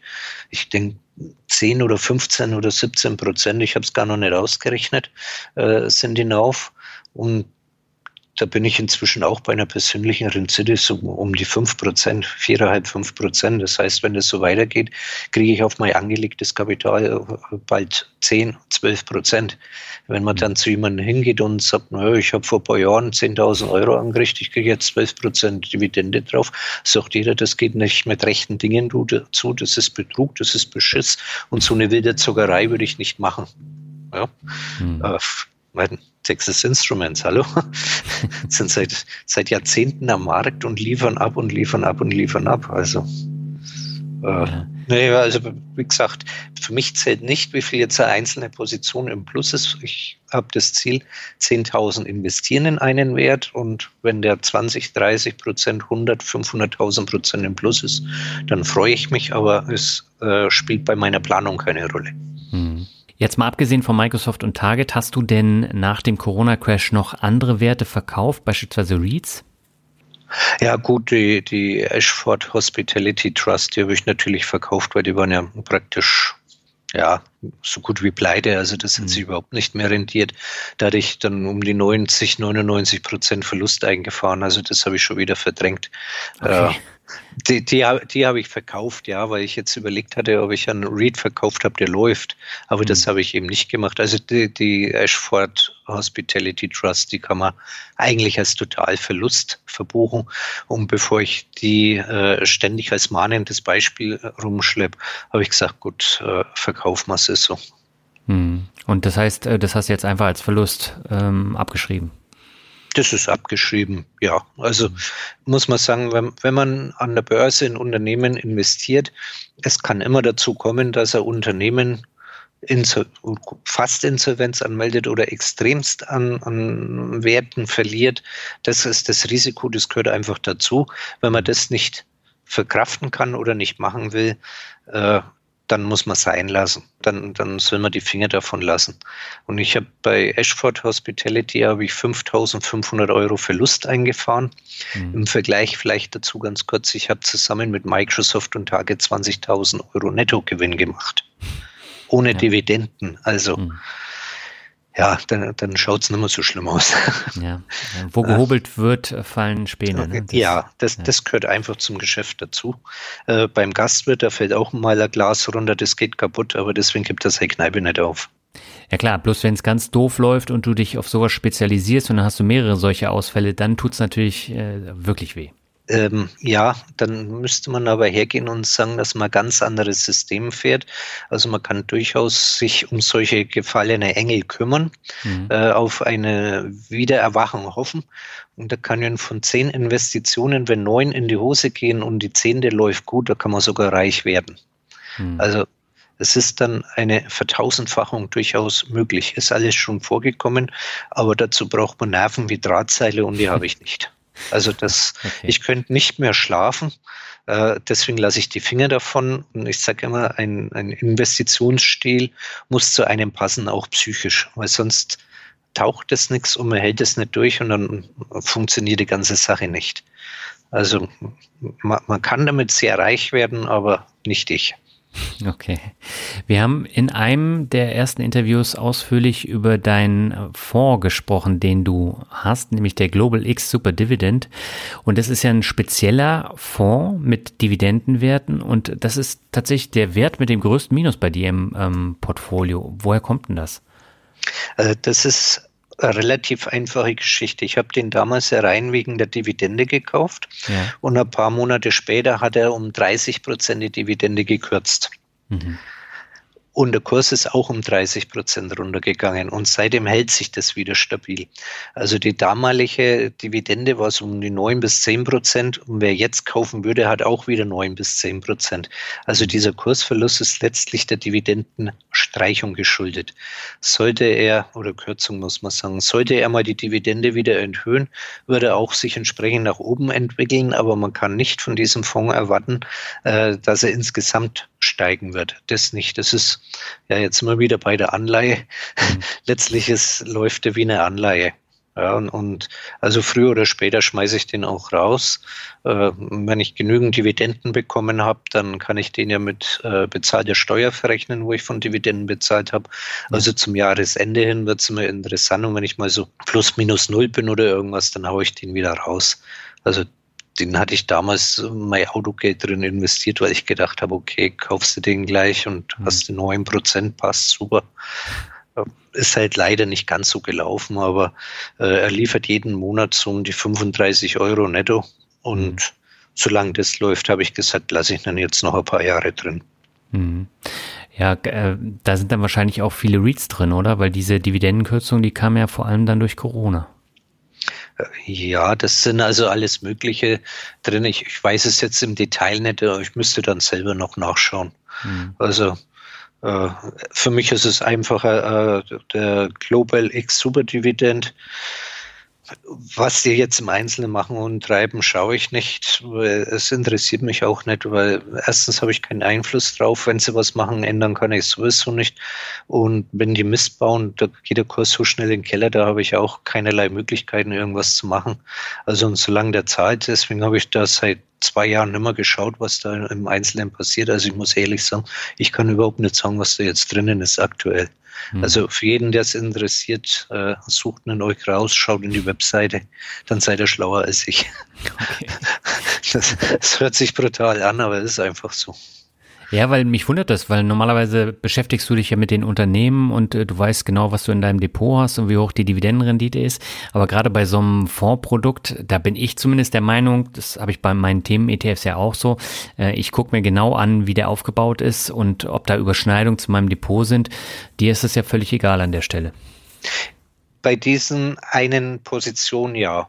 Ja. Also ich habe schon durchaus geschaut, dass mein Depot jetzt nicht zu lastig für eine Branche ist oder mhm. für eine Richtung.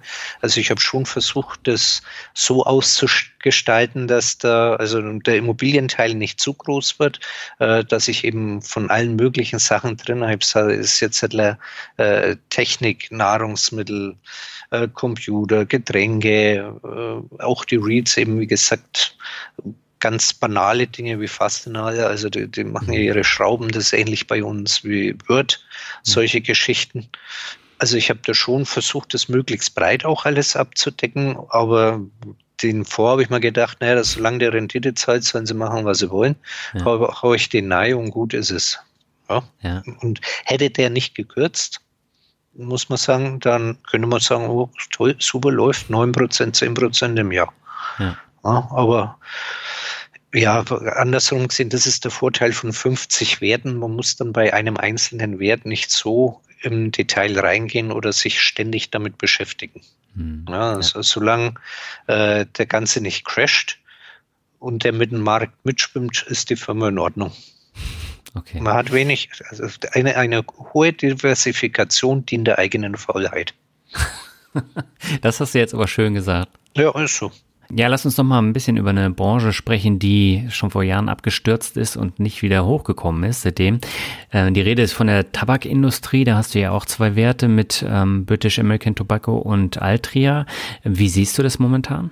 Also grundsätzlich muss man sagen, die Tabakbranche wird ja seit 30 Jahren totgeredet gefühlt. Mhm. Ja. Äh, komischerweise wird aber die Dividende nach wie vor regelmäßig bezahlt und regelmäßig erhöht. Mhm. Also, dass jetzt mit Tabak nicht der Wachstumsmarkt schlechthin ist, ist auch klar. Aber die Firmen, die äh, schauen schon auch, wo noch Geld zu verdienen ist. Das heißt, äh, entweder gehen sie mit in Cannabis rein oder versuchen dann auch über, über E-Zigarette und so weiter sich neue Märkte zu erschließen. Mhm. Und wir sehen immer nur das, Rauchverhalten in den westlichen Ländern, speziell Deutschland. Ja. Aber es ist so, in anderen Ländern, äh, die interessiert es gar nicht. Ja, also die, die rauchen wie die Schlöte, also da haben wir andere Absatzmärkte und Gesundheit interessiert da nicht. Und je mehr Geld in diesen Ländern, auch Entwicklungsländern oder anderen Ländern zur Verfügung steht, desto mehr wird auch dann zu hochpreisigen Zigaretten gegriffen. Ja, mhm. also ist nicht so, dass jetzt die Tabakindustrie nur abhängig ist von Deutschland. Das ist eine ganz globale Geschichte. Und äh, nach wie vor die Tabakindustrie wird totgeredet, aber ob ich jetzt Altria anschaue oder BAT, seitdem ich die im Depot habe, wird jedes Jahr die Dividende erhöht. Mhm. Ja, also irgendwo scheint es ja doch zu funktionieren. Ja, das stimmt. Aber Altria hat ja beispielsweise auch diese Milliardenabschreibung äh, gehabt mit den E-Zigaretten und äh, das sind dann natürlich auch äh, Sachen, wo man sich echt an den Kopf fassen muss bei so einem großen Unternehmen. Aber seitdem haben sie sich ja wieder erholt, sozusagen. Ja, sie haben sich erholt und ich meine, ein gewisses Geschäftsrisiko gehört dazu. Äh, man sieht es ja auch bei AT&T, die kaufen da diese Mediensparte, jetzt schmeißen mhm. sie es wieder raus. Also das sind so Dinge, da, da wird man nicht umhin kommen, dass ein Unternehmen Unsinn macht. Mhm. Äh, man, bei, manchmal geht's gut, manchmal können sie die Probleme noch lösen und manchmal geht's halt pleite. Mhm. Ja, also da steckt man nicht drin, das ist irgendwie vom, von der Geschäftsleitung her. Also man hat halt zu dem Zeitpunkt vermutlich da sehr große Hoffnungen reingesetzt und gedacht, man will am Anfang gleich beim Wachstumsmarkt dabei sein und es wird schlechthin, aber es ist halt nicht geworden. Mhm. Also das ist wieder so ein Punkt, wenn, wenn man das nicht mitmachen will, dann darf man nicht an die Börse gehen. Das, das wird stimmt. immer passieren. Ja. AT&T hast ja eben schon angesprochen, da kommt ja jetzt im kommenden Jahr dann diese Abspaltung von äh, dem Medienanbieter, von dem Streamingdienst. Die haben ja unter anderem die ganzen HBO-Serien. Ähm, wie bewertest du das? Bleibst du da trotzdem drin oder überlegst du dir da dann vorher auszusteigen? Ähm, also ich bleibe auf alle Fälle bei ATT. Ich mhm. finde es auch gut, dass die Mediensparte abgespaltet wird. Ich bin nur am Überlegen, ob ich ATT nicht kurz vorm Stichtag verkaufe. Mhm. Äh, dass ich den Spin-off nicht mitmache, weil die Deutschen mit ihrem Steuersystem und Spin-offs kommen sie überhaupt nicht klar. Ja. Äh, das ist jedes Mal ein Ärgernis und dass ich sie kurz danach wieder zurückkaufe andere Alternative wäre, ich behalte sie durchgehend, äh, verkaufe dann den Medienteil, wo ich kriege und investiere das Geld wieder in AT&T. Mhm. Weil ich grundsätzlich, also man muss ja bedenken, AT&T ist der Platz Hirsch schlechthin in Amerika und die existieren seit weit über 100 Jahren. Also die haben mhm. Weltkriege mitgemacht, die, die werden Corona überleben, die haben Vietnam, die haben alles Mögliche schon mitgemacht, Wirtschaftskrisen und und und. Und wenn die sich jetzt äh, ihre Schulden mal reduzieren, es sind ja hoch verschuldet, das darf man nicht vergessen, ja. ihre Schulden reduzieren und sich wieder auf ihr eigentliches Kerngeschäft konzentrieren ja, da sehe ich dann durchaus gute Chancen, dass der Wert sich entsprechend kurstechnisch erholt und dass dann auch, wenn jetzt die Dividende gekürzt wird, äh, die Dividenden dann wieder gesteigert werden. Also es werden täglich immer mehr Daten äh, über die Leitungen geschickt. Es ist ja nicht ähm, die Telefongespräche, die sind kostenfrei, das interessiert mhm. ja keinen mehr. Die Datennutzung ist das A und das O. Und damit 5G, autonomes Fahren und, und, und. Also damit wird AT&T dann wieder richtig Geld verdienen. Also deswegen bin ich bei AT&T sehr positiv ich sehe das jetzt als vorübergehende schwierige Phase, aber langfristig bin ich davon überzeugt und ich werde es dann auch eben auf meine 10.000 Euro bringen, die Aktion, werde mich dann hoffentlich die nächsten 30 Jahre über diese Entscheidung freuen. Mhm. Also da bin ich positiv. Okay, du hast die steuerlichen Probleme bei dem äh, Spin-off angesprochen. Wir haben es jetzt ja gerade bei IBM gehabt. Ich glaube, ich musste 90 Euro zahlen, äh, nur weil dieser Spin-off stattgefunden hat. Und zwar äh, musste ich 20 Euro zahlen äh, an die Bank dafür, dass dieser Spin-off kam. Und dann eben musste ich das wie eine Dividende versteuern, weil der deutsche Staat das als Dividende gewertet hat. Und dementsprechend wurde dann von dem Spin-off äh, von Kyndrill äh, wurde dann ähm, die Abgeltung steuerfällig. Ja, das Problem hatte ich auch. Ich habe aber glücklicherweise keine 20 Euro an die Bank gezahlt. Das ging kostenfrei. Mhm. Aber mich ärgert das immer. Ja, ich weiß nicht. In meinen Augen ist es unlogisch und dumm letztlich. Wenn ich ein Unternehmen nehme und teile das in zwei Teile auf, ja, dann wird ja das Mutterunternehmen, sage ich mal, wird ja dann auch günstiger, weil ja da ein Teil irgendwo fehlt. Mhm. Und dass ich dann diesen, diesen neuen Unternehmensteil drauf Steuern zahlen muss, und dann oftmals noch unklar ist, mit welchem Wert die jetzt eigentlich eingebucht werden. Eigentlich müssten sie ja zu dem Wert der Erstnotiz eingebucht werden. Das ist ja auch nicht immer der Fall. Weil wenn ich dann Steuern zahle, dann habe ich ja zumindest hätte ich dann theoretischen Kursverlust, den ich ja dann beim Verkauf wieder gut mache. Aber wenn die jetzt sehr niedrig eingebucht werden, dann habe ich ja automatisch einen Gewinnverkaufssumme, muss nochmal Steuern zahlen. Mhm. Und das ist dann letztlich eine Doppelbesteuerung, die eigentlich wieder gar nicht zulässig wäre. Und deswegen, das, das Problem hatte ich schon des Öfteren damals mit Young Brands und, und jedes Mal ärgert mich das, wenn dann ein Spin-off oder Firmenaufteilung kommt. Mhm. Ähm, morgen, übermorgen kriegen wir von Realty Income die neuen Orion-Aktien eingebucht. Da wird es auch wieder sein, äh, dass ich Steuern drauf zahle. Hm. Äh, das nächste ist, Johnson Johnson hat ja angekündigt, sich aufzusplitten in einer Konsumsparte und in einer Medizinsparte. Da bin ich mal gespannt, ob wir auch wieder Ärger haben. Also bin echt am überlegen, ob ich nicht vorher verkaufe und ob ich doch später einfach zurückkaufe. Hm. Ja, man also, spart viel Geld. Und Ärger eigentlich. Hm. Ja, weil letztlich, sagen wir mal, ähm, auch wenn ich dann Kursgewinne habe und ich zahle Steuern auf die Kursgewinne, ich kann ja trotzdem die gleiche Anzahl Aktien zurückkaufen und habe dann vielleicht ein paar Euro Gebühren. Mhm. Wenn ich Glück habe, ist sogar noch drei Euro billiger die Aktie, dann habe ich sogar noch einen Minigewinn gemacht, äh, wenn der Spread nicht zu groß ist. Also da bin ich echt am Überlegen, um einfach diesem Ärgernis aus dem Weg zu gehen. Hm. Ja, ich also, musste mir jetzt auch überlegen, wie ich das dann in äh, Portfolio Performance dann reinmache, weil es ist ja eine Dividende, auf die ich jetzt Abgeltungssteuer gezahlt habe und dann freue ich mich natürlich, dass ich dementsprechend viel Dividende diesen Monat bekommen hat, aber letztendlich ist ja gar keine Dividende. Eigentlich nicht. Theoretisch hm. müsste es verkaufen ja. und die, den Geldbetrag, der letztlich dann übrig bleibt, äh, als Dividende IBM zuschreiben. Hm. Aber das verfälscht dann wieder die Gesamtperformance irgendwo. Mhm. Also ich, äh, wenn dann die Aktien verkauft habe und habe das Geld wieder in das Mutterunternehmen zurückinvestiert, dann ich habe das nicht als Dividende für mich letztlich verbucht. Ne? Sonst mhm. kommt meine, meine persönliche Kontrolle durcheinander. Das ja, ja. ist so.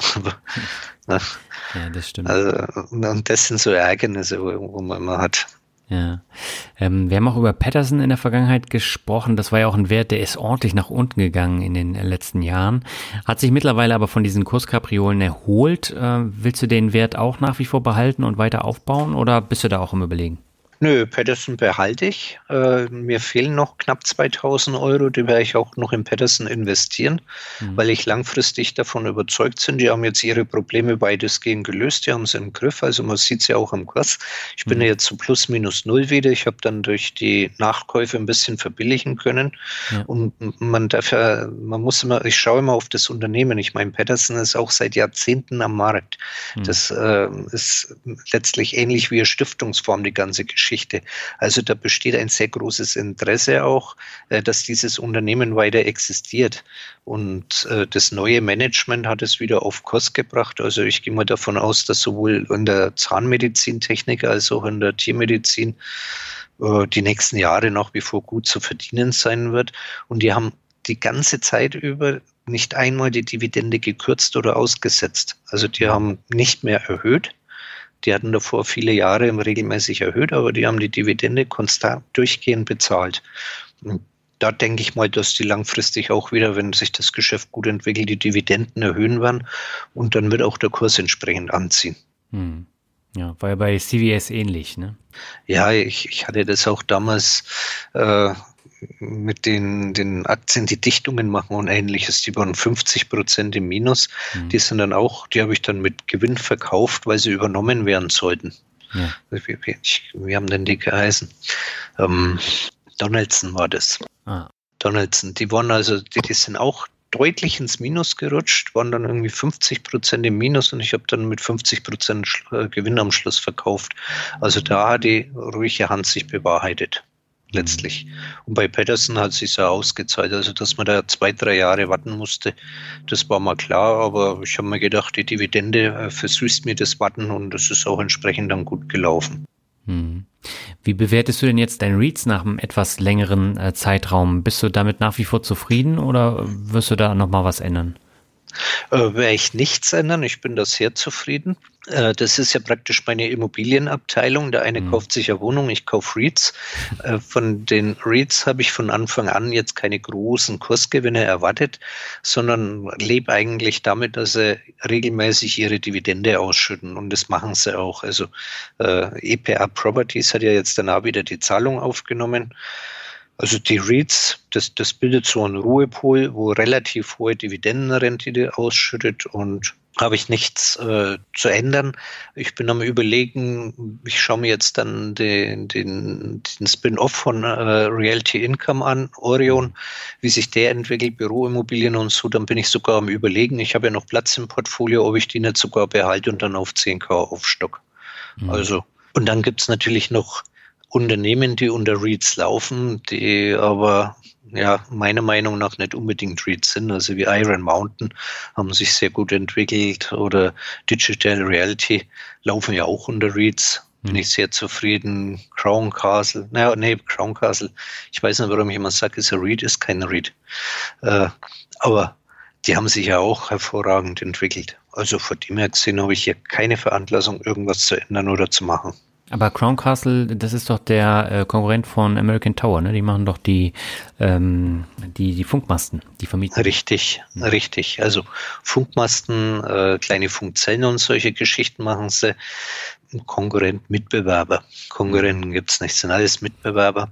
Okay. Und die, also die, die laufen auch sehr gut, sind leider auch schon ein bisschen teuer geworden, aber da habe ich inzwischen auch 7700 drin.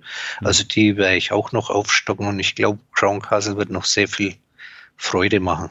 Ja, American Tower, die sind halt weltweit eher äh, ausgebreitet, während Crown Castle sich auf den US-amerikanischen Markt konzentriert. Im Prinzip muss man sagen, das ist eine Cashmaschine, das Zeug. Ja, ich habe auch American Tower und die entwickeln sich auch super. Ja, also da, da, wenn man anschaut, die Nähe-Risiko geht ja fast gegen Null. In dem Moment, wo die einen Sendeplatz haben, den mieten die ja langfristig und vermieten das weiter. Also was gibt's eigentlich Besseres? Ja, ja du, du, musst aber betonen, äh, der Markt, der jetzt kommt mit 5G, der wird ja spannend und äh, da mischen die ja direkt mit. Ja, das auch. Ja, und, und da habe ich dann natürlich eine schöne Kette drinnen. Äh, äh, AT&T mietet von, von äh, äh, Crown Castle die mhm. Funkmasten an. Qualcomm liefert dann die Chips dazu. Also da schließt sich immer der Kreis. Wunderbar. Mhm. Und ich verdiene eigentlich immer mehrmals an einem Produkt mit. Das haben die wenigsten auf dem Schirm, aber ich habe teilweise Ketten drinnen, da habe ich vier, fünf, sechs Mal verdient, bis das äh, Produkt an Mann ist. Ja, das geht vom, vom Rohstoffzulieferer über den Hersteller eines Produktes, dann wird es in meine Lagerhallen eingelagert, dann geht es in meine Läden, äh, wo die dann wieder Mieteeinnahmen sind und irgendwann wird das Endprodukt an Endkunden verkauft und dann habe ich fünf, sechs Mal auf dem Weg bis dahin mitverdient. Also und, und das ist ja das Schöne, wenn man solche Ketten sich aufbaut. Mhm. Also du hast ja, glaube ich, VF Corp, äh, die machen ja Klamotten und äh, die werden dann in äh, Immobilien von WP Carry dann verkauft und das ist ja auch so eine Kette. Ja, zum Beispiel, oder äh, wenn man dann schaut, Roy Greens hat wiederum, verkaufen wir irgendwelche Pillen, die mhm. wiederum Johnson Johnson macht. Johnson Johnson wird wiederum dann von Unternehmen äh, beliefert, äh, wie zum Beispiel Ölindustrie, darf man ja nicht vergessen. Mhm. Ölprodukte sind auch in, in der Medizintechnik mit drinnen. Äh, dann, oder über gerade, ja, dann auch stellenweise Nahrungsmittel, das ganze Zeug, das wird wieder in den Läden verkauft, das wird in Lagerhallen von äh, den Firmen von den Reeds, wo ich habe drinnen eingelagert. Also ich, ich habe da richtig eine Wertschöpfungskette, wo ich sich mal dran verdiene. Hm. Oder ob das jetzt im Laden von VP Curry ist, die haben wieder an Woy Greens vermietet. Woy Greens verkauft wieder Pillen, die Johnson Johnson herstellt und die werden wiederum in Lagerstätten äh, von STRG Industrial oder von Gladstone Commercial haben die unter Umständen eine Lagerlogistik drinnen. Hm. Ja. Ja, ist interessant, wenn man das mal so äh, betrachtet. Du hast in deinem letzten Monatsbericht ein Missgeschick geschildert. Und zwar ist dir das bei äh, Daniels Archer Midland äh, passiert. Was, was ist denn da abgelaufen? Ja, das ist natürlich, naja, peinlich ist es mal nettes passiert. äh, ich hatte 190 Aktien von mhm. Archer Daniels Midland bereits im Depot. Das heißt, ich wollte dann 60 Stück kaufen, um auf 250 aufzustocken. Ja. Dann wären da meine 10.000 Euro drin und die ganze Geschichte wäre fertig. Mhm. Äh, bei OnVista hat man die Möglichkeit, sehr schnell und sehr einfach zu handeln, ohne groß zu überlegen. Das heißt, man klickt nur auf die, die Aktie, die bereits im Depot ist, auf Kaufen, mhm. gibt die Anzahl ein, sagt noch dem Handelsplatz und klickt auf OK. Und dann läuft es eigentlich innerhalb von Sekunden über den Tisch. Wunderbar. Jetzt habe ich aber irgendwo im Kopf die 250 Stück gehabt äh, und nicht, dass ich 60 Stück kaufen wollte, um 250 zu besitzen, sondern ich habe vor lauter Leichtsinn, ohne nachzudenken, die 250 eingegeben, ja. ohne drauf zu achten. Habe dann auch auf OK noch gemacht. Wahrscheinlich war ich mir abgelenkt oder in Gedanken. Naja, und wie es immer so ist, gerade da hat es funktioniert und zack, habe ich auf einmal für 13.000 Euro 250 Archer Daniels Midland im Depot gehabt. Okay. Dann habe ich natürlich, war ich erschrocken, habe ich nicht weiter nachgedacht und haben mir gedacht, naja, gut, ärgerlich, scheiß drauf, hast du ein paar Gebühren in den Sand gesetzt und habe dann erst einmal 190 verkauft. Mhm. So, weil dann hätte ich meine 250 im Depot, passt wunderbar. Was ich aber nicht bedacht habe, ist, es geht ja die First-in, First-out-Regel. Mhm. Das heißt, die ersten, wo ich gekauft habe, die waren ja deutlich im Plus. Hm. Das heißt, dann habe ich erst einmal ordentlich Steuern bezahlt, 800 Euro. Ja, das, das, ja. Der Schrecken ist mir dann drei Minuten später gekommen, wo sich dann auch auf der Abrechnung des nächsten Tages gezeigt hat. Also, ich wollte jetzt aber auch nicht äh, für 20.000 ADM im Depot haben. Also hm. hätte ich früher oder später verkaufen müssen. Das heißt, äh, steuerlich konnte ich in dem Fall auch nichts machen. Ich hatte ja durch Microsoft und Target-Verkauf eh schon zigtausende von Euro Steuern bezahlt. Das heißt, ich hätte nicht mal mit irgendwelchen anderen Verlustingen dagegen arbeiten können. Mhm. Und daraufhin ist dann, die Blogleser haben es dann verfolgt, irgendwann die Idee entstanden, naja gut, dann hole ich mir wenigstens einen Teil meiner Steuer wieder zurück, indem ich dann die Verlustbringer verkauft habe. Also eben besagte Altria und BAT habe ich dann verkauft und am nächsten Tag wieder zurückgekauft. Also da habe ich wiederum 1300 Euro Steuer zurückbekommen, weil ich die Buchverluste realisiert habe. Mhm. Also ja, gut, nach sieben Jahren ist mir das jetzt das erste Mal passiert. ist so. Ja, also ja. gut kann man sich ärgern im Nachhinein und sagen, das nächste Mal passe ich wieder zehnmal besser auf. Äh, ich werde mich die nächsten drei Jahre auch wieder konzentrieren, dass mir das sowas nicht mehr passiert. Aber es war einfach leichtsinnige Tüdelei. Muss also Leute, kauft nicht im Bus oder an der Bushaltestelle mal eben äh, so viele Aktien, es kann in die Hose gehen. Wobei du ja ordentlich Geld auf dem Verrechnungskonto gehabt haben musst, sonst hättest du die ja gar nicht kaufen können, die große Anzahl. Ja, ja, also da muss ich sagen, äh, es gibt ja Anbieter, da kann man ja, einfach was eingeben. Das wird dann unter Umständen auch ohne Depotprüfung ausgeführt oder irgendwas. Mhm. Also bei mir ist es so, ich kann nur Aktien kaufen, wo auch das Geld vorhanden ist. Also ich ja. kann nicht mein Cashkonto überziehen. Es wäre da in dem Fall sogar der Vorteil gewesen, wenn ich weniger drauf gehabt hätte, weil dann hätte der Computer ja gesagt, mm -mm, geht nicht, du hast mhm. gar nicht so viel Geld und spätestens da wäre es mal aufgefallen. Aber ich hatte in dem Fall irgendwie, ich weiß es nicht mehr, um die über 20.000 Euro Cash noch mhm. rumliegen. Deswegen hat er problemlos die 13.000 Euro den Kauf ausgeführt. Ne? Mhm. Äh, hätte ich jetzt zum Beispiel nur 10.000 gehabt, wo ich ja langfristig äh, eigentlich plane, auf 10.000 wieder runterzukommen, äh, hätte er gesagt, geht nicht. Ja, also das, also ja, man sagt so schön eine Verkettung unglücklicher Umstände. Mhm. Aber ja. alles passiert. Ich ärgere mich auch nicht, muss ich sagen. Hm, gut, ich habe einerseits jetzt 800 Euro in den Sand gesetzt, aber andererseits gut. Es ist so, ich habe mir ja 1300 wiedergeholt. ja, und äh, wäre jetzt ein Learning für dich, dass du nicht mehr so viel Geld auf dem Verrechnungskonto lässt?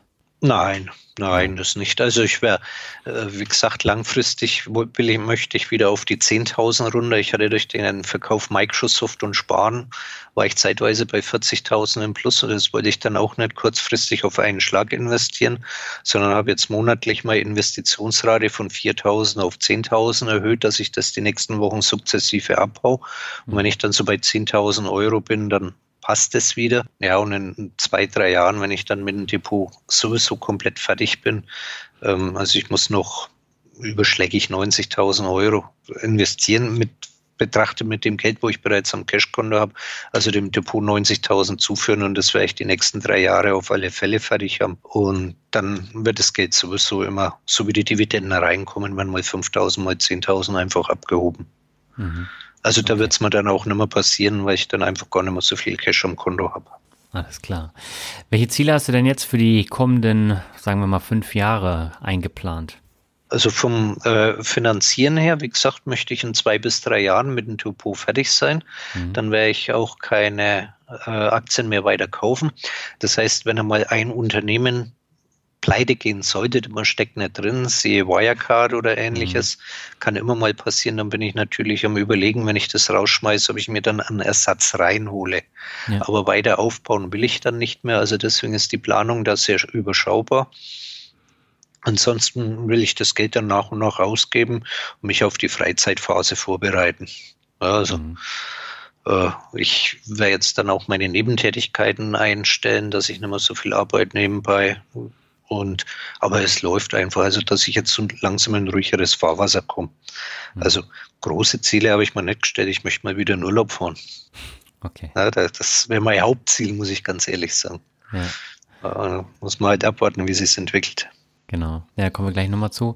Dann würde ich sagen, lass uns zum Abschluss nochmal einen Word Shuffle machen. Wir haben bisher nicht in jedem Interview einen Word Shuffle gemacht, aber jetzt habe ich wieder ein paar Begriffe und du sagst einfach, was dir dazu einfällt und beginnen möchte ich mit dem Begriff Blockzukunft äh, Blockzukunft. Das heißt, ich werde auf alle Fälle jetzt den, solange ich noch kaufe, weitermachen. Mhm. Ich werde auch dann sehen, wie sich die Zugriffszahlen entwickeln. Dadurch, dass ich es ja jetzt nur noch monatsweise mache, sind die schon zurückgegangen. Also ich war mhm. zeitweise bei 1,5 Millionen Seitenaufrufe. Jetzt bin ich nur noch bei 500.000 im Jahr, also nicht mhm. am Tag.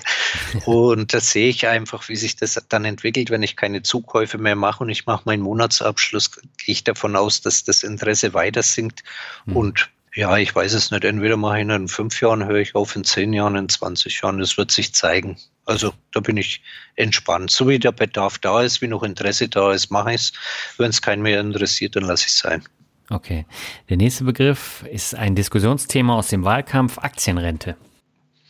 Äh, alles schön und gut, aber wenn ich dann anschaue, dass die Politiker da irgendwie so ein Prozent oder zwei Prozent vom Rentenbetrag reintun wollen. Wenn man sich das mal alles ausrechnet und hochrechnet, ist das ledigliche Augenwischerei. Es kommt nichts rum dabei. Wenn, wenn einer nach heutigen Kaufkraft dann 10 Euro über Aktienrente kriegt, äh, wird er kein Krieg gewinnen damit.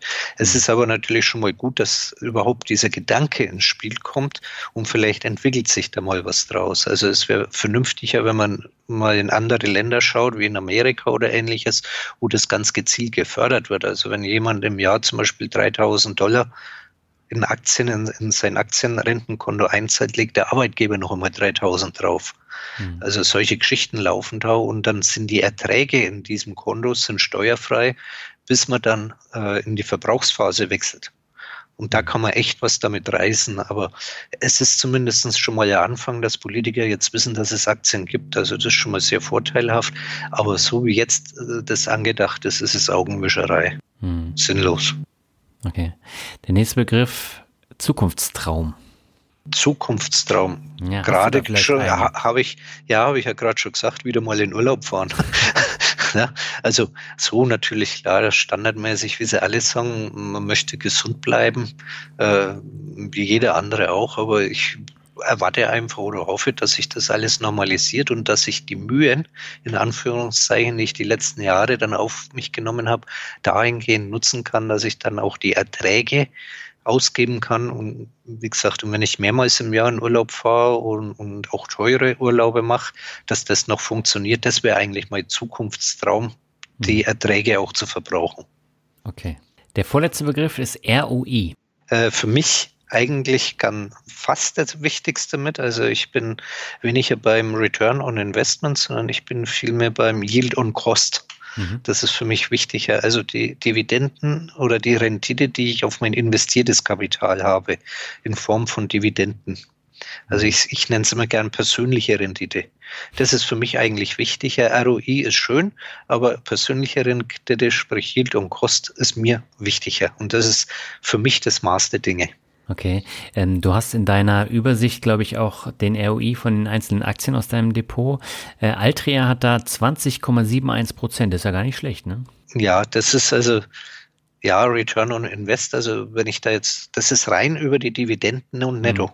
muss man ja. sagen. Ich schau mal, Altria, ja, 20 Prozent. Das heißt, ich habe bisher von Altria 20 Prozent des investierten Kapitals als Netto-Dividende rausbekommen. Hm. Ja, und das genauso bei, bei BAT liege ich jetzt bei, bei 19 Prozent und da sind einige dabei. Das ist natürlich durch die Nachkäufe äh, wird es immer wieder nach unten geschmissen. Iron ja. Mountain habe ich, obwohl ich in letzter Zeit da insgesamt die 10.000 Euro investiert habe, habe ich da bereits einen Kapitalrückfluss von 13 Prozent. Mhm. Also in, in ein paar Jahren wenn es gut läuft, kann es das sein, dass ich bei der einen oder anderen Aktie 50, 60, 70 Prozent des investierten Kapitals bereits in Form von Dividenden rausgekriegt habe. Mhm. Also das ist für mich auch äh, eine schöne Zahl, die wächst. Okay. So, dann kommen wir zum letzten Begriff. Das hast du jetzt auch schon ein paar Mal angesprochen. Das ist Reisen. Ja, also äh, Reisen ist mir eigentlich sehr wichtig, sage ich mal.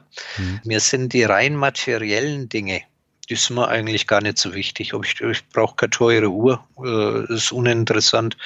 Ich, gut, ich habe jetzt ein Premium-Auto, aber ich muss jetzt kein Porsche haben, kein Ferrari oder irgendwas. Ja. Also ich, ich, muss mir jetzt auch keine Hose für 500 Euro und Schuhe für 1000 Euro kaufen. Das interessiert mich eigentlich weniger. Äh, aber wenn ich jetzt einen schönen Urlaub hatte, da zähle ich lange davon. Also mhm. mein Hintergrundbild vom Blog ist ja von meinem letzten Kuba-Urlaub. Der liegt jetzt sieben Jahre zurück. Ähm, wir haben Bali, waren wir, wir waren auf Mauritius, solche Sachen. Äh, das sind Dinge, davon zähle ich heute noch. Mhm. Und das sind teilweise, ist es 15 Jahre, 18 Jahre her, solche Urlaube. Und das sind für mich dann so persönliche Erlebnisse. Äh, ein Urlaub, der für mich sehr wichtig ist, weil ich da sehr viel draus ziehe, einfach durch das Gesehene, das Erlebte. Und da ist mir das viel wichtiger, Reisen, Urlaube, als jetzt irgendwelche materiellen Dinge. Und deswegen hat es bei mir einen sehr hohen Stellenwert. Mhm. Hast du denn schon ein nächstes Reiseziel ausgemacht, wo du nächstes Jahr hin willst? Ja, ich wäre froh, wenn wir überhaupt wegkommen. Also wir sind in, äh, inzwischen bescheiden. Hm. Wenn es klappen sollte, dann werden wir im Frühjahr eine Woche Mallorca machen, hm. Uns die Mandelblüte anschauen und ähm, vielleicht einmal, wenn es klappen sollte, eine Kreuzfahrt und dann hat man mal zwei Wochen Griechenland äh, geplant. Also äh, größere Reisen, also wir haben Kuba noch die Hälfte anzuschauen, wir haben noch einige äh, karibische Inseln haben wir noch offen. Mhm. Man könnte sich überlegen, wenn dann einfach mehr Zeit ist, ob man mal eine Südamerika-Tour macht, dann äh, Afrika steht noch auf dem Programm. Also äh, ich würde gerne mal eine Belohnfahrt über die Wüste Namib machen. Das sind so Dinge, die stehen schon noch im Raum, aber äh, dazu muss man einfach warten, bis sich das mit der Corona-Geschichte mal etwas beruhigt hat, mhm. dass da wieder eine Normalisierung eintritt und dass man dann da, solange es noch geht, auch größere Urlaube dann macht. Mhm. Ja, ich drücke dir auf jeden Fall die Daumen, dass du die Reiseziele dann auch erreichst und sag herzlichen Dank für das Interview. Ich danke auch für das Interview. Und das war jetzt Folge Nummer 6. Ich hoffe, wir sehen uns bzw. hören uns zur Folge 7 in einem Jahr wieder. Ja, in einem Jahr oder vielleicht dann äh, noch ein bisschen später, wenn dein Depot dann den vollen äh, Stand erreicht hat oder vielleicht dann passend zur Rente. Das ist noch lange hin. also dann, dann fassen wir als spätestes Ziel, äh, wenn das Depot fertig ist, ins Auge. Klar. Weil bis zur Rente, da, da können wir noch drei Folgen machen. Okay, alles ja. klar. Alexander, vielen Dank. Ich danke auch. So, einmal tief durchatmen. Jetzt ist die längste Folge im Finanzrocker Podcast zu Ende. Alle Links zu den beiden Interviews findest du in den Shownotes und im Blogartikel. Ich sage jetzt herzlichen Dank für das Zuhören. Im Jahr 2021 wünsche dir und deiner Familie eine schöne Weihnachtszeit und einen guten Rutsch ins neue Jahr. Wir hören uns im Januar in hoffentlich alter Frische mit meinem obligatorischen Depot- und Jahresrückblick wieder. Mach es gut und ciao.